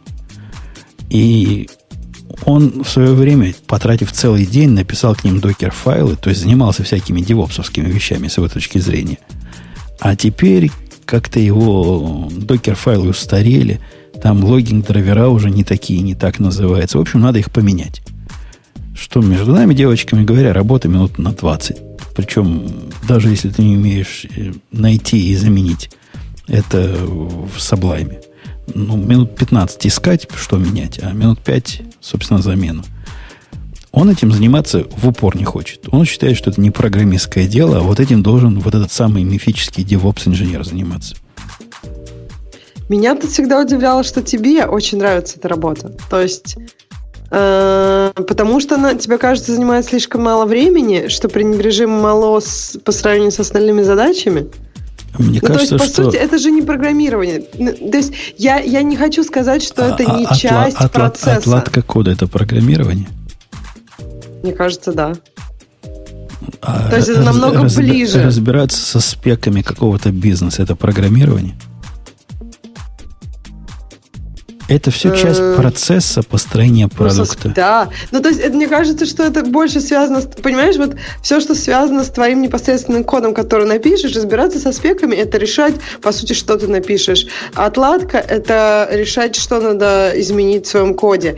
А то, что как твой код э, будет выполняться, это, ну, во-первых, это даже, мне кажется, существует не во всех областях Э, ну, то есть зависит от того, какие технологии ты используешь. Если ты, например, строго говоря, не пишешь бэкэнд, то, в принципе, такой проблемы нет, потому что, например, если ты пишешь десктопное приложение, то операционная система э, ну, то есть у тебя, у тебя нет этой проблемы, как твой код будет распределяться по разным серверам, как он будет выполняться, как он будет крутиться. То есть, используя некоторые технологии, у тебя вообще нет этой фазы в принципе. Но, но, но вот, я не говорю, вот что в, на, в нашей технологии. В нашей технологии есть цикл доставки. То есть после того, как ты написал код, его надо как-то скомпилировать в, в какой-то артефакт, правильно? Потом вот эти э, единицы артефакта надо куда-то доставить и как-то заставить этот э, код работать на том или ином сервере или на том или ином э, кластере серверов. Кто этим должен заниматься? С точки зрения моего коллеги, вот для этого нужно найти DevOps-инженера, что само по себе странно является концепция, поскольку наша статья, которую я выбрал, она правильно утверждает, что DevOps это не роль, это не профессия, это культура, это соглашение, это то, как вы организуете свой процесс. Идея найти DevOps инженера, она бессмысленна. Кто этот человек? Это кто должен быть? Ты хочешь найти сисадмина? Ну так ты найдешь сисадмина, который будет заниматься сисадминскими делами.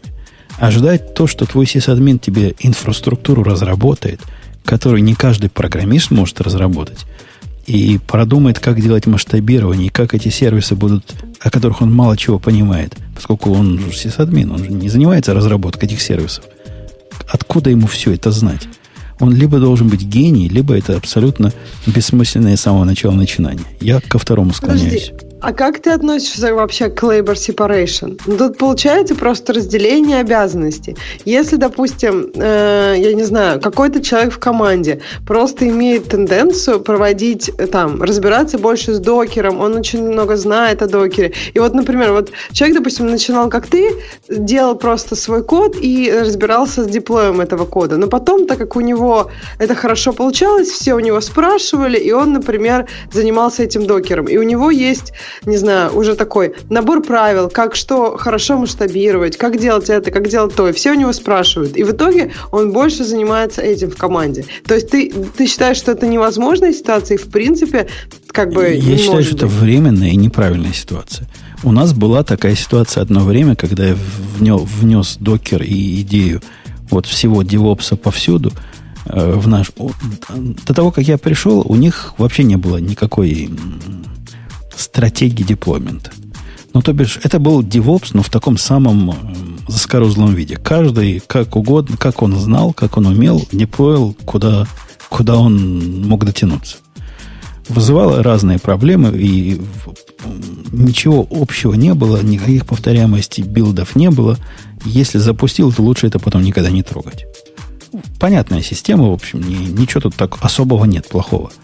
После того, как я ввел идею, концепцию докера и унифицированные средства построения всего и повторяемые средства доставки, вначале этим занимался я.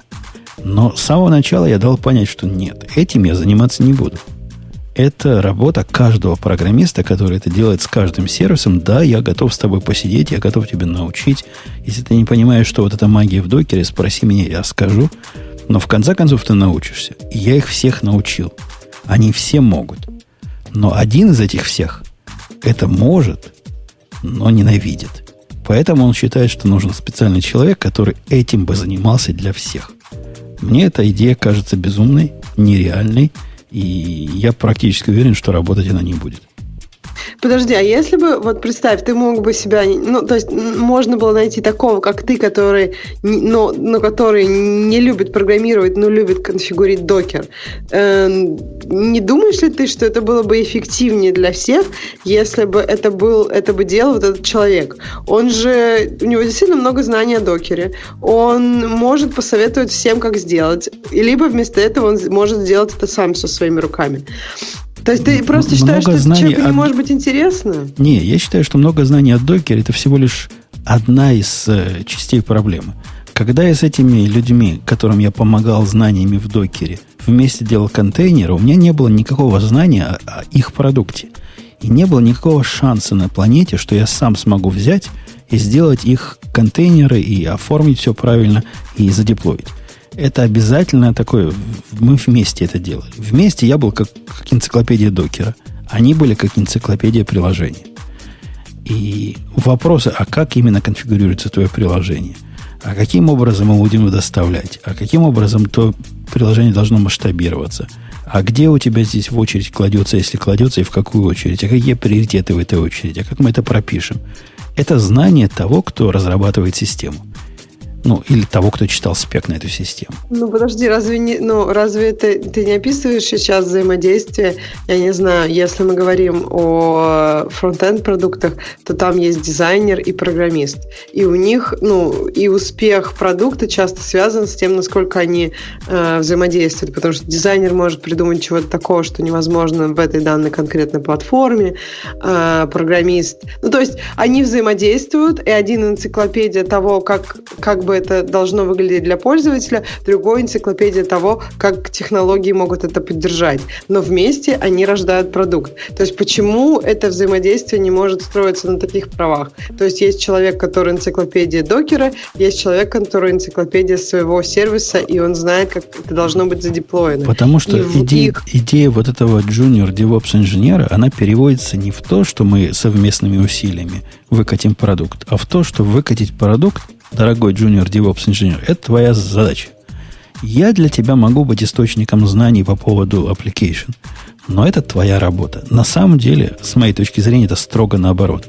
Это именно работа программиста, а вот какой-то вот этот мифический э, DevOps инженер это тот, который источник знаний про системы доставки, системы деплоймента и все прочее. И то это временная такая должность. У, у нас уже не надо этого делать. Они уже все знают – как это делать сами. Они просто не хотят. Некоторые из них. Мне видится, что это нехотение надо переломать через колено. И никакого странного джуниор DevOps инженера, который так, не существует в этой не вселенной, не найти. Ну, не хотят, по, по разным причинам. Ну, не любит он эту работу. Не любит он писать Ansible ямлы, потому что он ямл ненавидит, там пробелы надо везде ставить. Не любит он докер-файлы писать, потому что с его точки зрения работа программиста это писать Java или Kotlin код.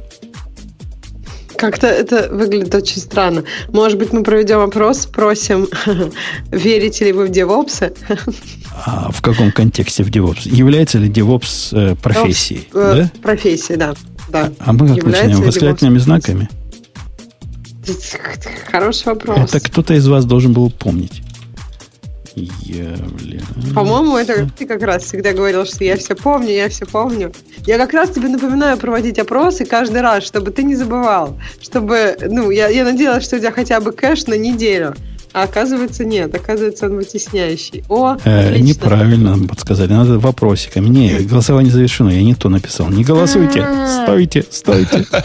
Подожди, остановись. Жень. Ну, не все. Значит, плюсика. Значит, два плюсика. Подожди, значит, два плюсика. Я помню какие-то знаки. Плюсики. Во, два плюсика. Вот. Во. Жень, ты, то есть ты правда не помнишь даже то, что ты мне это делегировал? Я вот тут пытался подключиться, но тебя уже я, я же кому-то делегировал. Ты, ты, ты должен помнить. Ты сразу должен от зубов отскакивать. Два плюсика начать, два ну, чего стоит, закончить. Стоит отойти на пару минут, как вы тут с голосования устраиваете, ну? Окей. Ну, Вопрос был, является ли DevOps профессией? То есть, ну, надо ли искать этого джуниор-инженера? Я вижу, Ксюша еще, кроме пока не голосует, чисто техническую проблему. Вот этого джуниор DevOps инженера. В этом есть куча противоречий, вот в этой формулировке. Из того, что написывает, он предполагает найти какого-то кул-кида. Такого пацана, который вырос на Unix, который знает AWS, который знает все системы доставки – который будет разбираться, чего нашим приложениям надо. Какой ну, это джуниор-то будет? Это, это что выглядит... за джуниор такой? Не, это выглядит, конечно, очень странно. Мне кажется, можно найти такого брайт-кида, ну, человека, который непло- хочет всему научиться и имеет неплохую способность учиться. И как-то потихоньку им, его этому обучить. Но мне кажется, это тоже это очень долгая дорога, и не факт, что вам нужен такой узкоспециализированный человек. Мне кажется, когда компания не очень большая, это действительно имеет так, такое вот такое разделение труда, мне кажется, не имеет смысла. То есть, чем больше, чем когда мы говорим про огромные компании, там уже есть какие-то разные аспекты этого. И мне кажется, чем больше компания, тем больше объем знаний в любой достаточно узкой даже области. Ну, то есть, как вот Бобок любит рассказывать про Свана, которые там супер админы. Я понимаю, что ты в админов не веришь, но мне кажется, в большой компании э, админство это, ну, достаточно глубокая область по сравнению с компанией, не знаю, в два человека. Ну, почему не ну, верю? Есть... Я верю, я просто верю в то, что это умирающая специальность, связанная с тем, ну... что часть их знаний заменяется облаком, в котором ну, их знания не нужны. только небольшая часть, Жень. Во-вторых, не забывай, что есть а, там админы тоже разные бывают. Строго говоря, там NOC Engineers это тоже админы. Аляпка нам пишет, что когда ее муж был сисадмином, я хоронил сисадминов. А теперь он стал девопсом, я их опять обзываю бесполезными. Ты прямо его поисследуешь. Что ты имеешь против его, ее мужа? А? Закончить голосование. Может, может какие-то у меня есть, да, личные. Закончил. А закончил я голосование. Закончил, молодец. Я первый был, да. Ну, в общем, голоса разделились, я бы сказал. Практически как Потому в вопросе 50, 50, про Microsoft. Да, человек решил поприкалываться, да. Слушайте, ну что у нас голосовалка сломана? Мне кажется, она всегда 52 на 48. Нет, я могу тебе показать код, можешь сделать ему ревью. Там, честно, плюсик, плюс один делается. Там n плюс равно 1, m плюс равно 1. Все правильно. Хорошо, хорошо. Я, я тебе верю. Я решил э, просить, сломана ли у нас голосовалка. Люди, поголосуйте. Напомню, что плюсик это тот знак того, что сломано. А как они, собственно, будут решать? Как они, да, мне кажется, это как-то очень странно. Да, очень, очень, очень граевский вопрос. Э, в общем, я считаю, что DevOps это культура, а вовсе не роль. И если ты хочешь найти себе гения, который будет заниматься всем, чем мой коллега хочет, чтобы он занимался, во-первых, надо искать не джуниора, а гения. Во-вторых, надо искать программиста, а не сисадмина. И, возможно, этот программист... Надо сказать, что программист, ты, чувак, будешь источником знаний про все про это. Но вот тебе твой проект, или, или вот тебе проекты, в которых ты будешь участвовать. А вот такого отдельно стоящего, специализированного инженера по доставке я не вижу ему места в небольших компаниях. Роль его, мне кажется, странной, неправильной и неадекватной, исходящей из непонимания того, чем является DevOps. Мне кажется, вообще вот вопрос, является ли это профессией, ответ на него – это функция от компании, от величины компании. И то есть в маленьких компаниях я согласна. В маленьких компаниях, мне кажется, результат стремится практически к нулю, но и дальше уже начинается неравномерный рост. Мне кажется, даже, может быть, в средней компании это не так актуально, как может быть актуально в каких-то больших компаниях, где инфраструктура действительно слишком сложна, чтобы каждому быть специалистом еще и в инфраструктуре. Э, последняя тема на сегодня, которая тоже близка мне, поскольку не так давно я, не поверите, подписался mm, на... Жень, подожди, а у нас еще рекламка есть. О, до последней и темы. Это не, и в любом случае это не очень последняя тема на сегодня. О, oh, really? Ну, значит, не очень последняя yeah. тема. Ну, одна из последних тем, рекламка, поскольку Грей велел, вот пускаю. Vscale – это облачный хостинг для разработчиков от разработчиков. Мы сами им пользуемся, уж поверьте. Помимо стабильности и высокой производительности, у Vscale есть почасовой биллинг, короткие пинги, быстрая и надежная сеть, снапшоты для восстановления и клонирования, панель управления для людей, много реально популярного ПО и, конечно, Application Programming Interface для автоматизации и управления. Мы любим API карточки, знаете ли. Введите код Radio T250 при регистрации, и этой суммы хватит, чтобы протестировать все. Ведь у нас почасовая оплата.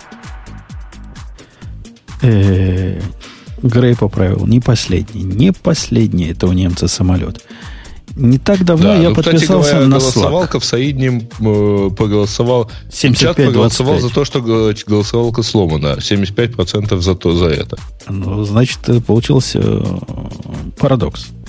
А получился не парадокс. Не получилось сломана. доказательство того, что оно не всегда 48 на 52. Ну, парадокс. То есть они говорят сломано, а на самом деле не сломано. Групповой чат. Наезд на групповые чаты причем, по-моему, это от создателей этого самого 37 сигналов. То есть, правильно, да? Мне кажется, Или да, там где-то упоминается. Статья? Ну, как-то да, оно упоминается, да. но статья, может, не от них. Зуб не дам. Я эту статью чего вставил? От того, что недавно, пойдя в какое-то место и увидев вопрос какого-то чувака, я уже собирался им на Reddit отвечать, а ему сказали, ну, что ты, чувачок, старыми технологиями используешься, иди в Slack, там есть группа программистов, там тебе все ответит. Ну, интересно мне стало, куда же чувака посылают. Пошел я в эту группу на слаке. Это кошмар. Это ужас. Это абсолютно невменяемое. Это, дело не в том, что я старпер, который не может больше, чем за одной мыслью следить. Но это средство абсолютно не подходит для читателя. Вот этого всего. Оно подходит для людей, которые хотят туда что-то нести, какое-то знание – может быть, оно подходит для тех, кто задает вопросы, хотя тоже я сильно сомневаюсь. Но вот для внешнего наблюдателя это полнейший бардак, балаган и страшное дело. Попытка в этой плоской системе, где кто-то написал ответ, а потом через два дня на него кто-то ответил, составить вот эти ментальные связи, восстановить. На что это отвечает? Кто это? Про что вообще речь? И держать контекст чудовищно – это, это не работает. Slack как средство получения знаний, по-моему, ценность стремится к нулю. Вот этих массовых конференций, где сидят сотни людей, беседуют параллельно на сотни тем, и смотреть на это больно. Не, подожди, ну сотни тем, конечно, легко разводятся по разным каналам. Э, подожди, и в итоге, есть тебя... канал какой-то GoLang. В этом канале GoLang люди говорят на конкретные проблемы, которые у них возникли, задают конкретные вопросы. Ведется в этом канале параллельно десятки обсуждений. И люди отвечают другим людям единственным способом, который там есть, там, собачкой, ну, как в Твиттере, типа. Это как mm-hmm. в Твиттере следить за дискуссией. В Твиттере для слежения за дискуссией хоть какие-то средства есть. В Слаке с этим прям совсем плохо. Не, Про... подожди. Ты, э, ты меня не путай. И вообще никого не путай. А, значит, дело в том, что э, есть два, условно говоря, применения Slack. Основной это корпоративный мессенджер. Это более-менее постоянная аудитория, и ну, как бы понятно, кто с чем разговаривает, и есть внутри э, э, этого мессенджера, внутри аккаунта каждой компании, есть, ну, сколько ты заведешь каналов, столько и будет. Хочешь, они будут приватные, хочешь, открытые. Как угодно. Это никак не влияет. Никак а не дальше меняет. есть еще, есть еще и групповые чаты вот такие, которые, ну, как бы как публичные каналы, да? Как публичные чаты в, там, в том же Телеграме. Ну, я вообще не очень понимаю, кому оно надо, кроме как желания в одном мессенджере все-таки и это тоже запихнуть. Публичные чаты, те же самые, вот наш любимый, э, как называется, гиттер, он тоже является примером такого неструктурированного набора сообщений, где можно кому-то отвечать, но у нас хотя бы есть линия, которую ведем мы. И если в процессе разговора ты смотришь, кто-то кому-то ответил, ты хотя бы понимаешь контекст, потому что мы знаем, о чем мы говорим. Если глядеть на это со стороны без нашего пасконного знания, это ужас. При этом этот ужас не только для публичных чатов, в том числе и закрытых чатов. У людей бывают чаты, вот Ксюша наверняка такое имеет у себя там, где собирается половина их 100-тысячной компании. И они там все, все чего-то там несут. Вот, кстати, как... мне кажется, что это ужас какой-то, потому что я с тобой согласна. И если ты спрашиваешь, ну, то есть у меня есть конкретные сравнения, что гораздо удобнее, чем чат, но мне кажется, что это другой разговор. А, мне кажется, что в чатах когда люди там активно что-то обсуждают, там должно быть мало людей. И мне кажется, что это похоже на человеческую беседу. Потому что вот если мы представим в комнате, я не знаю, там 10 человек, и они все что-то орут одновременно, это невозможно. Вот чат мне напоминает это, только вместо того, чтобы ора и одновременно, все что-то пишут одновременно. И поэтому получается какая-то какофония, потому что ты, в принципе, не понимаешь все эти обрывки мыслей. Просто ты тратишь очень много времени, чтобы это все переварить.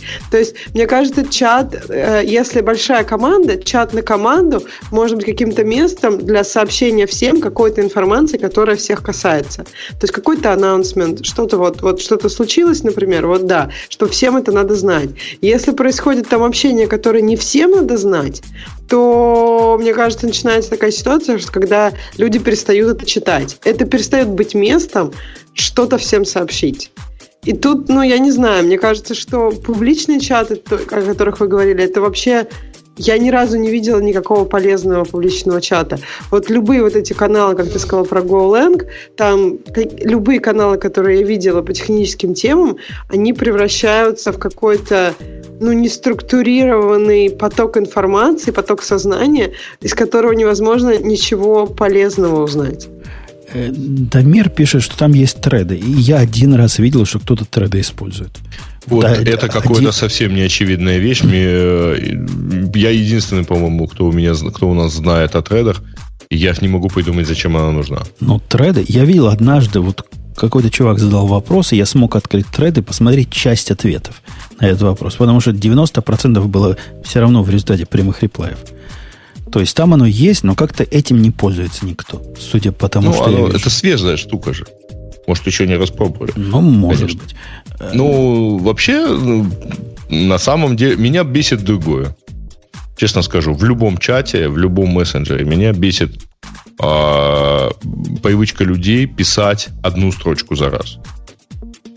Вот есть э, люди, которые физически не могут больше пяти слов написать, не нажав ввод это означает, что если человек написал более-менее длинную мысль, ты получаешь 7 сообщений сразу. Э, такая атака. Твиттер-сторм такой. Это даже не... Я, конечно, согласен с собой, что эти люди, конечно, ну, дятлы по жизни. Но винить их полностью в этом нельзя, потому что по умолчанию Enter как раз и пошлет сообщение. А знать, чтобы разделить да, но зачем сообщение... переводить строку самостоятельно?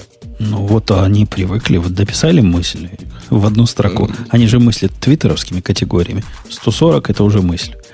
И да послали. Нет, на самом деле, на самом деле непонятно, почему они так делают, потому что, в общем, э, или это действительно такое вот...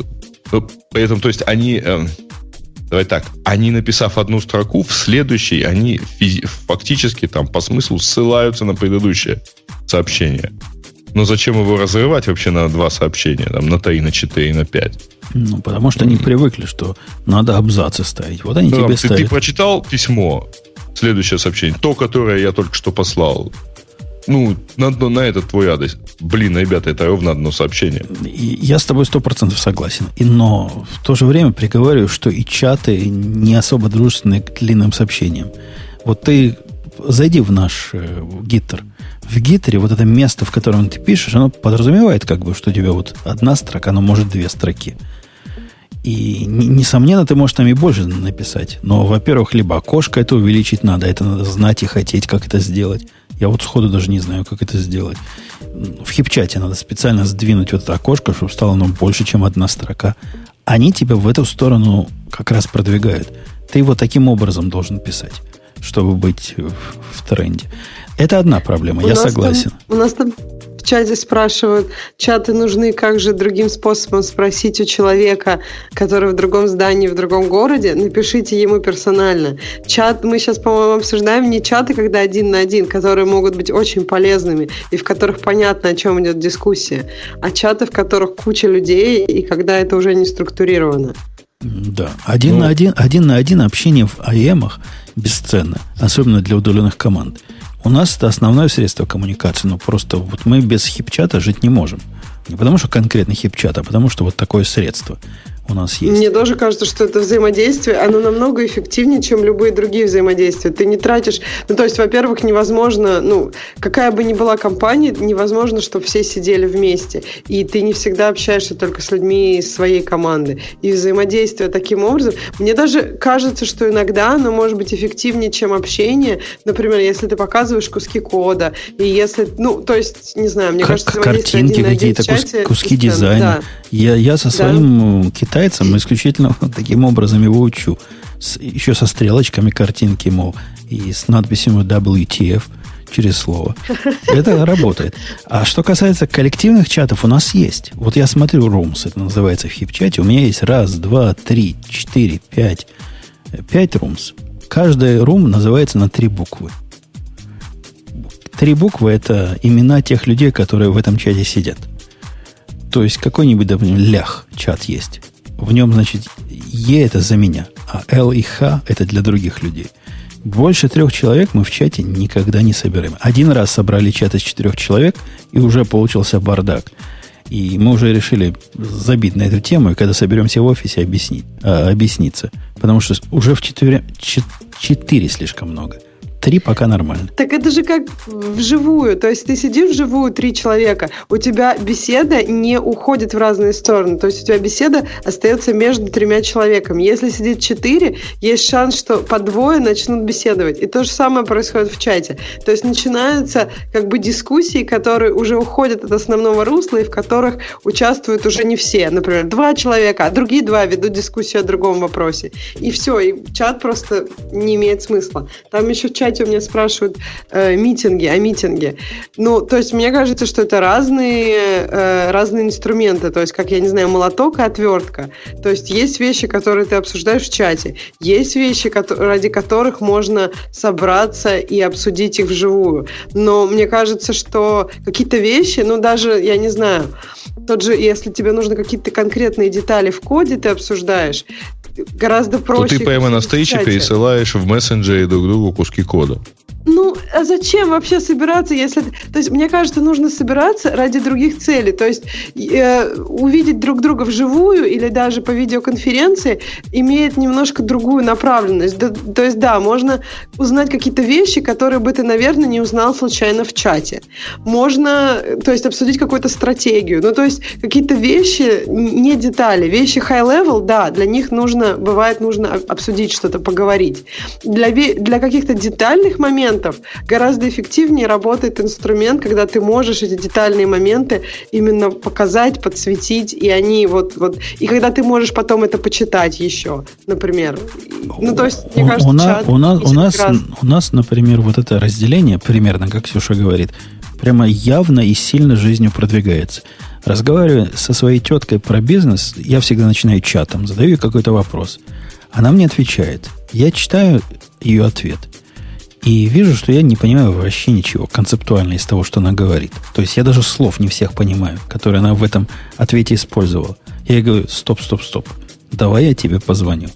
Я ей звоню, она мне пытается это голосом объяснить, тоже ничего не получается. Тогда я беру еще одного человека, который умеет с бизнес-языка переводить на программистский язык, добавляем его третий в нашу голосовую конференцию, и в результате мы понимаем фундаментальные какие-то вещи – без которых дальше чат продолжать смысла нет. Потому что чат хорош для обсуждения технических конкретных вещей. Для фундаментального я предпочитаю либо голос, либо живое общение. Не, ну голос просто... Нас... А, а голос-то не живое общение? Ну, голос живое, но в принципе, когда сидим мы за одним столом, и я могу остановить речь собеседника одним взглядом, и он поймет, что я ничего не понял, это тоже в этом есть какой-то смысл. Я вот, кстати, согласна. Мне кажется, тут есть три стадии. Голос, э, видеоконференция и совсем живое общение. Ну, и это подтверждается всеми, всеми исследованиями в этой области. То есть одно дело, когда ты можешь видеть лица людей и видеть э, моменты, например, да, когда они ничего не поняли, когда им не нравится твое предложение, когда они рады твоему... Ну, то есть, когда ты все это видишь, оно помогает немного, ну, ускоряет немножко беседу. Ускоряет, например, найти, я не знаю, общее решение.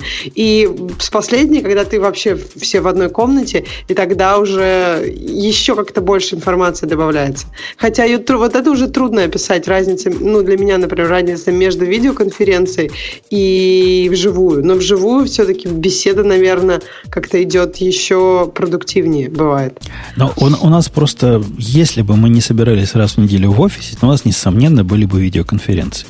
Но поскольку у нас таких моментов не так часто происходит для вот такого глаз в глаз сообщения, то мы просто не, при, не запускаем даже видеоконференции, потому что все равно через пару дней встретимся в офисе и там обсудим это лично.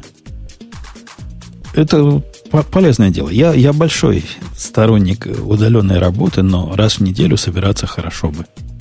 В этом есть определенный смысл.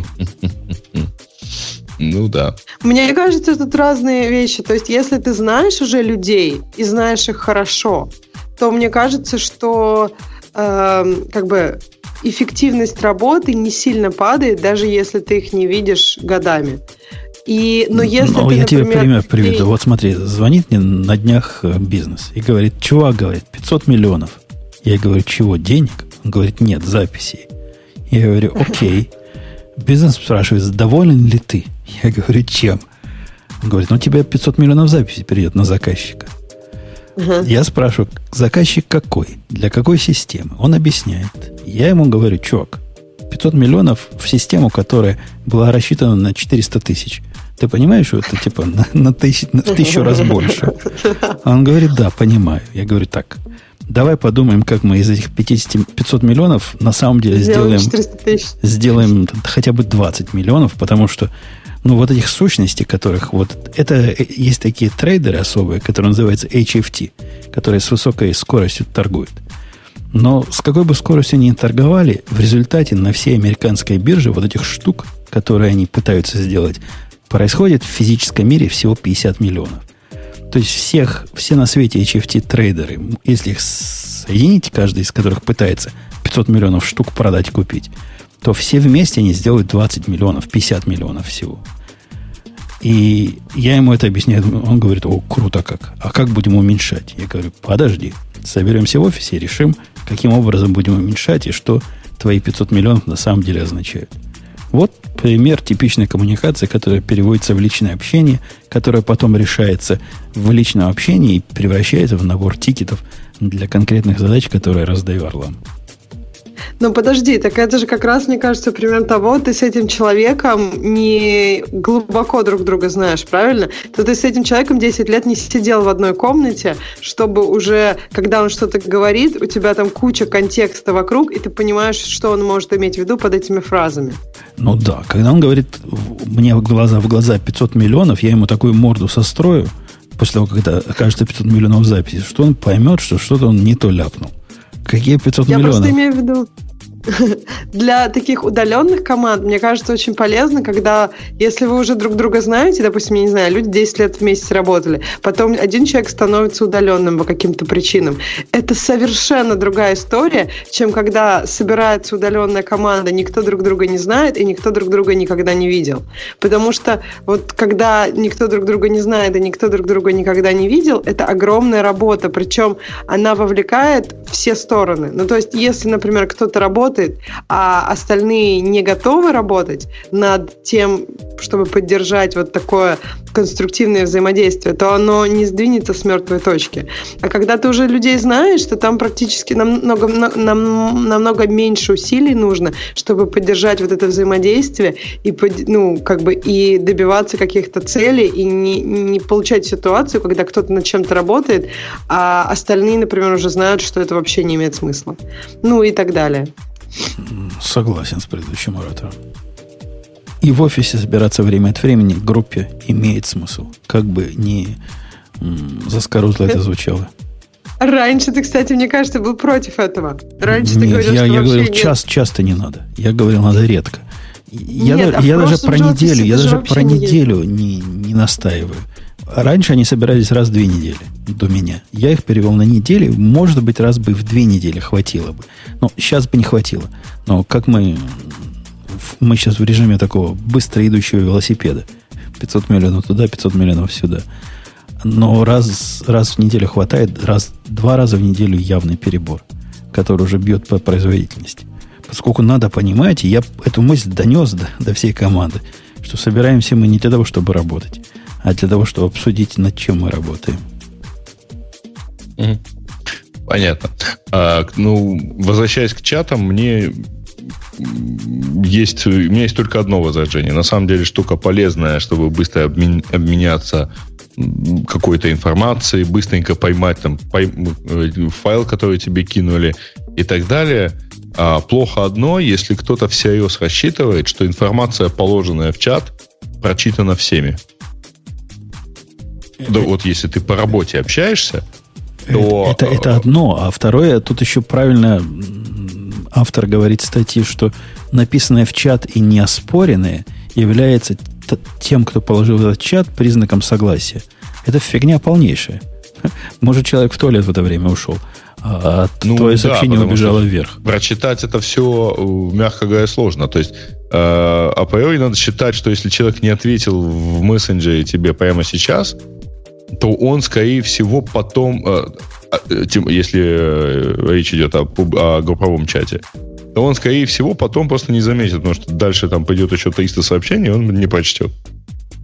Да. И, и пример, почему мы, например, в нашем чатике на некоторые сообщения не отвечаем? Да мы их не видим, они куда-то уже вверх убежали. И если вы написали, что все в этом, чате, в этом подкасте козлы, а мы вам на это не возразили, это не значит, что мы согласны. Ну да. А у нас есть еще один, кстати говоря, рекламный блок. Че, рили? Э, да, у нас э, еще порция промокодов от э, наших уже довольно старых друзей Springbox. Э, и есть некоторые новости даже от них. То есть они специально подготовили. А, значит, во-первых, у них есть э, новый дистрибутив. Только вчера они это все добавили. Теперь доступны дроплеты или как, или боксы, да, у них это называется боксами, а, на базе CoreOS. Так сказать, фанаты CoreOS в чатике есть. Вперед, пожалуйста, так сказать, туда и дистрибутировать и, и, в общем, все делать. Докерези- А еще- Докеризировать. Самое главное, что там делают. Докеризацией Да. занимаются. А еще, так сказать, э, Springbox присоединяется к... э, В общем, устраняет досадную, так сказать, недочет, который вот выделял его на фоне остальных наших спонсоров такого хостинга, и у них есть API. Значит, теперь, если у вас там уже заведен аккаунт, то прямо в панели э, управления есть ключ доступа для вызова э, API и полная ссылка на, доку- ну, ссылка на полную документацию. Это находится в разделе управления боксами. В любое время суток по паролю Radio T вы можете получить на один месяц э, промокод на 400 рублей. Ну, точнее, промокод на 400 рублей. Этого хватит вам на один месяц на один бокс. А, прямо на, на сайте springbox.ru заходите, спрашиваете, говорите, я от Radio T, вам говорит, вот вам дли- длинный этот. А пока обитатели чата имеют шансы подхватить промокоды на 500 рублей, которые я прямо сейчас кидаю в чатик. Давайте, ходите, забирайте. Если бы я был рекламодателем, Грей, если Ну. бы я приходил к тебе и сказал, чувак, у меня тут реклама есть, я бы никогда в жизни не делал бы роликов Потому что ты так нудно и долго про это рассказываешь, что всякий захочет к себе за бесплатно или за дешево кучу времени лишнего заполучить. Ты имеешь в виду, что зачем же ролик? Ну, ролик потому, что он ролик, одинаковый, ролик а я все-таки немножко секунд, варьирую. Ролик за 30 секунд все это скажет, вот это все, что ты пытался сказать. А ты тут 5 минут. И, и мы уже с Ксюшей забыли, кто у нас рекламодатель который Springbox. Э, рекламодатель называется springbox.ru вперед, а ребята, занимайтесь. Э. Что-то я, я, кажется, кого-то напугал э, сообщением из... из... Откуда ты, ты пугаешь? Они пугливые, молодые еще, пугливые. Да, в чате, слушайте, это что, каждая... Да нет, каждая строчка нормально так. Все хорошо, ребята. Кликайте по ссылкам и заводите себе Springbox. Mm-hmm. Как же я не упомянул слово API? Вах-вах-вах. Чатик что-то себе свое думает. Я не знаю вообще, какой подкаст они слушают. Так. А, темы слушателей. Окей. Женя. Окей. А, Ты пошел надо... заводить мощный API, понятно. Подожди, подожди. А-а-а. Надо наш выбрать темы слушателей, добавить их туда. Помнишь, что это у нас теперь новая практика есть? Сейчас я добавлю. Не начинай темы слушателей. Не нажимайте на поперечную. Вот я сейчас добавил. Теперь зашел, обновил и выбрал. И готово. Можно. Да, окей. А, значит, э, первая тема, ну, это то, что Windows переехал на Git. Вы это, по-моему, более чем обсудили. Вторая тема про то, как выйти из Вима. Как-то у нас бедновато, ребята, бедновато. А Artificial Intelligence Assistant для кода в вашем IDE. Только для Java. Когда, Ты когда про него хотел что-то сказать? Кадата называется. Типа как да. годнота, только кадата. Гопота какая-то, да. Э, он, он есть, но он странный. Я, я не но смог, его, пост... не было, я не кажется, смог его да? поставить. Он у меня не поставился. Хотя мне было любопытно, как оно работает. По идее, ты его можешь поставить э, в любую ID, и он тебе сможет показывать правильные кусочки э, Слушай, кода. По идее, он, ты его ставишь даже в браузер.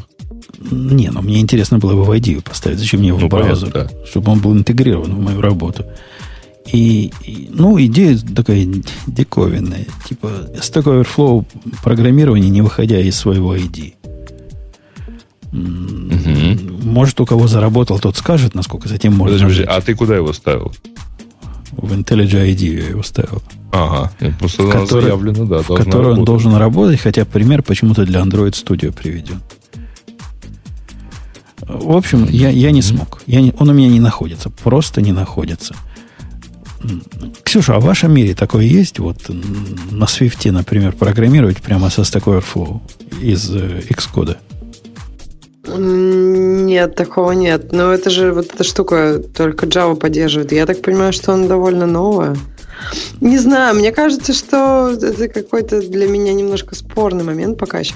Хотя, если в Java многое уже делается, там, не знаю, вот как вы говорили в прошлый раз про Spring, если там очень много всего автоматического есть, только пару мест, куда тебе нужно добавить свой код, который, ну, я не знаю, отличает один проект от другого, то, может быть, мы все движемся в этом направлении. Я не знаю, пока что мне не, не, не, не выглядит вот, вот это вообще вот у них схемка тут есть такая GitHub, э, Stack Overflow и, и немножко твоего кода, да? И то потом коды и метод дата анализис, learning, мозг. А они, видимо, хотят это все изменить как-то. Пока что я не вижу, если честно, какого-то глобального прорыва в этом направлении. А ты как думаешь, для Java это может работать? Черт его знает, вот такого, чтобы мне приходилось найти код и прямо вставить его как снипет, а потом его как-то менять под свои нужды, вот это такой use case, вот у такого программирования, правильно? У меня такого use case как-то не происходит. Может, я не, та, не их целевая аудитория. Если у меня вопрос есть, то он решается на уровне понимания, на уровне, а не на уровне cut and paste. После того, как я понял, собственно, какую магию они от меня хотят – скорее всего, их конкретная магия мне не подойдет, потому что у меня случай не такой, как у них. И мне проще эту магию либо вписать, либо частями скопировать, либо, ну, вот не танцевать настолько от печки, как они предполагают, я буду. Ну вот мне тоже кажется, что вот у них там, например, embed YouTube видео inside Android app. Ну окей, ты его там заимбедил, но при этом, во-первых, тебе нужно как-то, тебе нужно, во-первых, как-то начать это Android приложение. То есть тебе нужно какое-то понимание activity и фрагментов. И да, я не Android девелопер, но куда-то же ты будешь его вставлять. То есть мне кажется, что тут э, как бы пропускается глобальный пласт знаний, который тебе нужно иметь, чтобы вообще начать разработку под какую-то конкретную платформу, под какой-то конкретный пример. И можно, может быть, какие-то детали ты можешь вставлять из Stack Overflow, я не знаю, детали на уровне названия какой-то, какого-то метода, к примеру, который тебе надо, там, не знаю, переопределить где-то. Но не прямо какие-то огромные пласты кода.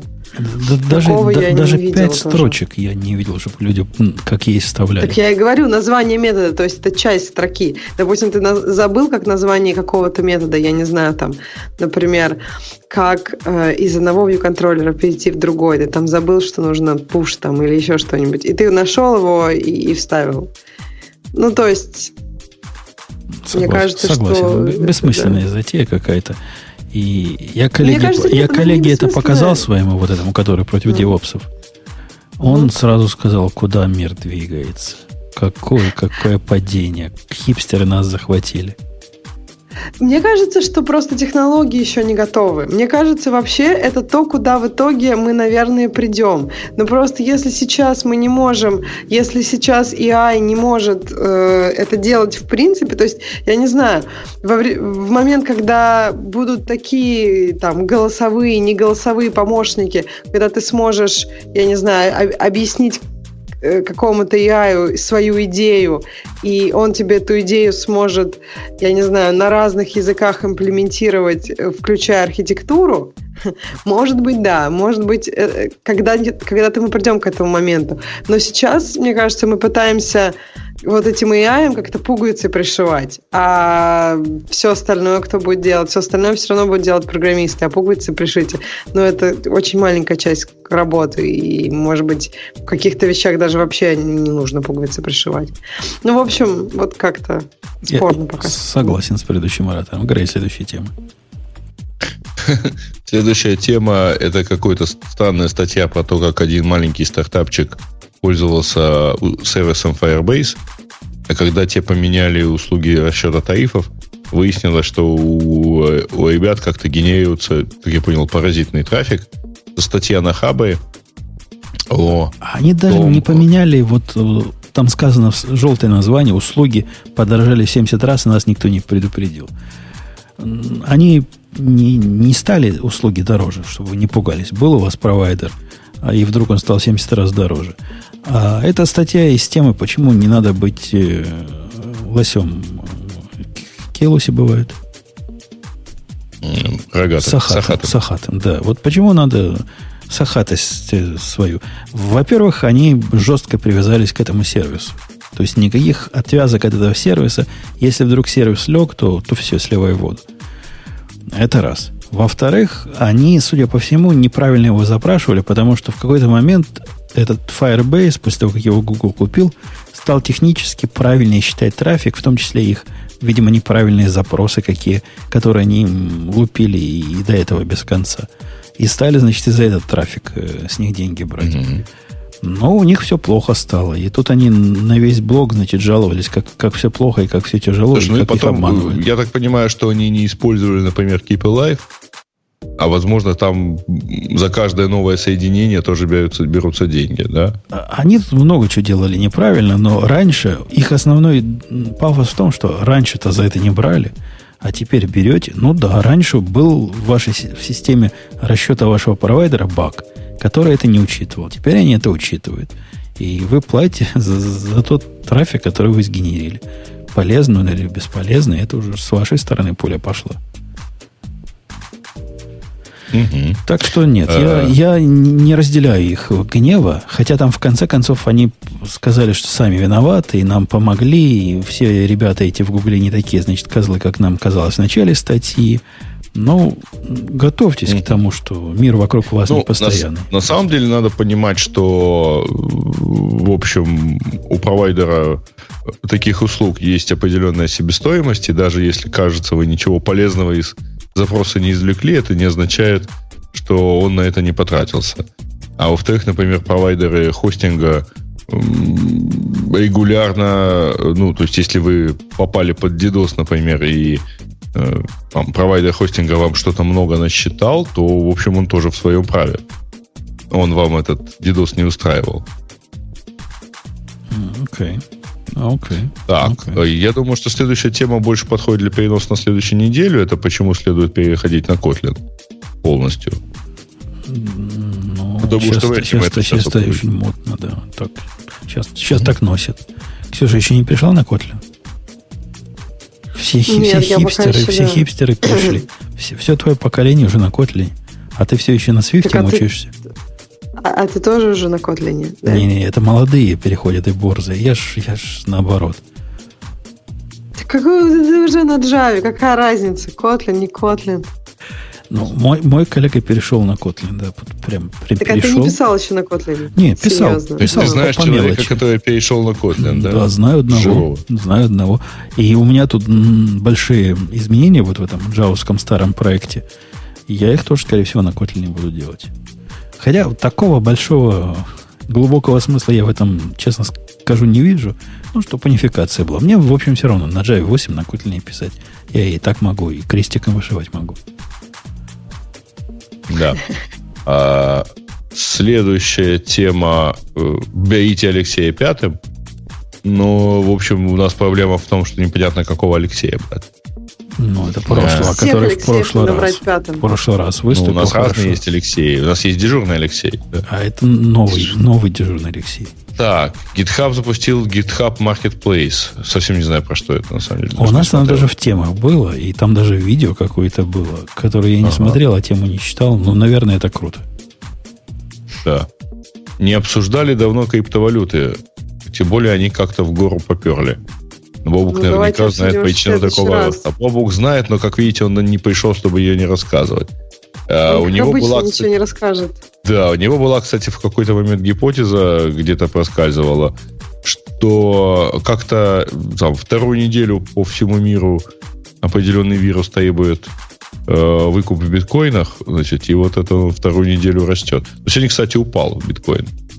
Он дорос до двух с половиной, по-моему, тысяч, и сегодня упал до 200. Это все, в общем, в любом случае не очень здоровая штука. А тут я, тут я недавно, пока, пока не забыл, совершенно курьезную историю изучал.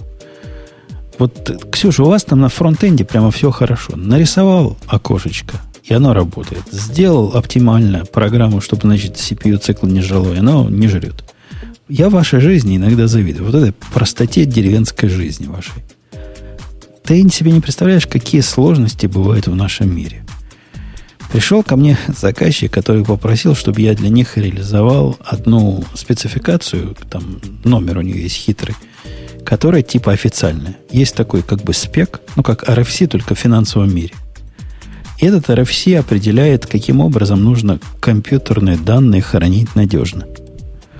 Так вот, если бы это надо читать, это надо видеть. Я вам спека не дам и обещаний документов не дам, но суть, идея в том, что, во-первых, вы должны хранить данные таким образом, чтобы их можно было один раз записать, никогда нельзя было менять. Это первый пункт. Второй пункт, мы не ограничиваем вас, говорит, значит, регулятор, тем, чтобы вы писали на, на диски или магнитные ленты, на оптические диски или магнитные ленты, можете это делать при помощи, внимания компьютерных кодов – ну, закатал я рукава, думаю, сейчас я компьютерные коды напишу. А ниже есть огромный документ, 16 страниц объяснений, какие компьютерные коды подходят, а какие нет. И в списке того, чего не подходит, говорят, чуваки, вы, конечно, можете сделать компьютерный код, но если есть какой-то э, случай, когда ваш компьютерный код может потерять данные, то ваша система уже будет не compliant. При этом приводятся примеры, когда может потерять данные. Говорят, если вы, у вас поставщик, ну, это, это писалось еще до того, как облака придумали, в каком-то дата-центре, если вы забыли заплатить за, за электричество и ваш, значит, отключат, то вы уже не комплайнт. Если ваш диск может разрушиться физически, то вы уже не комплайнт. Если вы не можете обеспечить 100%, заметь, не 99 и 11 девяток, 100% надежности данных, вы уже не комплайнт. Это такой парадокс и такой абсурд. При этом есть фирмы реальные, которые вот такие решения предоставляют за чудовищные деньги. И они, ну... В смысле, прям реально сто процентов? Ну, вот как, я не знаю, это закрытое ну, решение. Есть, это рынок решений, которые кажется, стоят 6-7-значных цифр. И кто-то такие вещи делает. Но как-то, по-моему, в, в нашей вселенной невозможно удовлетворить требования вот этих документов. Мне кажется, что сто процентов вообще, я не знаю, как, ну, то есть, все равно это какая-то какая девятка в периоде. Наверняка, ну, как, была же, наверное, такая ситуация у них за все время, что что-то было не так. Ну, ну просто физически по, по статистике не может быть такого, что у них всегда все идеально. Насколько, я не знаю, там... Нет, ну, наверное, можно, если там девятки, ой, в смысле, денег просто дикое количество вливается. Ну, денег не за знаю, это, за платят сколько захочешь. Но как, ну как ты защитишься от метеорита? Или Я да, тоже... Нет, ну ладно, метеоритов-то не падало. То есть нам, тебе нужно защититься, по сути, от простых вещей. От аутейджей и от, ну, от вот чего-то такого вполне реального. Потому что, я думаю, метеорит у них не будет 100%. То есть там наверняка есть какая где-нибудь мелким шрифтом, что если произойдет из ряда вон, ну, я не знаю, там ураган, который все вынесет, то я думаю, у них тоже будет проблема. А чтобы жизнь не показалась медом, в части этих требований относится к продолжению бизнеса в случае, если компания, которая эти услуги предоставляет, накрылась. То есть, мало того, что должен предоставить решение, ты должен предоставить такое решение, которое будет работать, если тебя завтра собьет автобус, и, или, допустим, метеоритный дождь несет земли Чикаго, в котором все твои девелоперы. То бишь надо код в сейфы класть, и ключи раздавать особым образом. Э, адвокаты должны на, на обоих сторонах знать, значит, при смерти вот этого чувака открыть вот этот конверт. Вот на полном серьезе все это у них делается. Нифига себе, интересно. Да, Прямо вот, при вот, смерти вот, чувака открыть конверт. Ну, это прям вообще интересно. Вот таким проектом я сейчас занимаюсь. Как в смысле, таким... так у тебя тоже будет сто процентов? Как, а иначе я буду не комплайнт. Обязан, обязано быть 100, сказано 100%, значит, обеспечим 100%. Mm-hmm. Так подожди, а вам сначала надо обеспечить 100%? И, или, ну, то есть, если вам сначала заплатят деньги, а потом до 100% обеспечить? Тут, тон, или тут тонкий вопрос. Нет никакой формальной процедуры, так сказать, приняли тебя в клуб вот этих, которые соответствуют или нет. Ты делаешь систему, ты продаешь ее заказчику, заказчик тебе это платит. Ты ему объясняешь. Он вроде бы понимает. И раз в пять лет может произойти страшное, к нему пришла проверка. И вот эта проверка угу. тогда скажет, правильно ли ты все делал все эти пять лет или нет.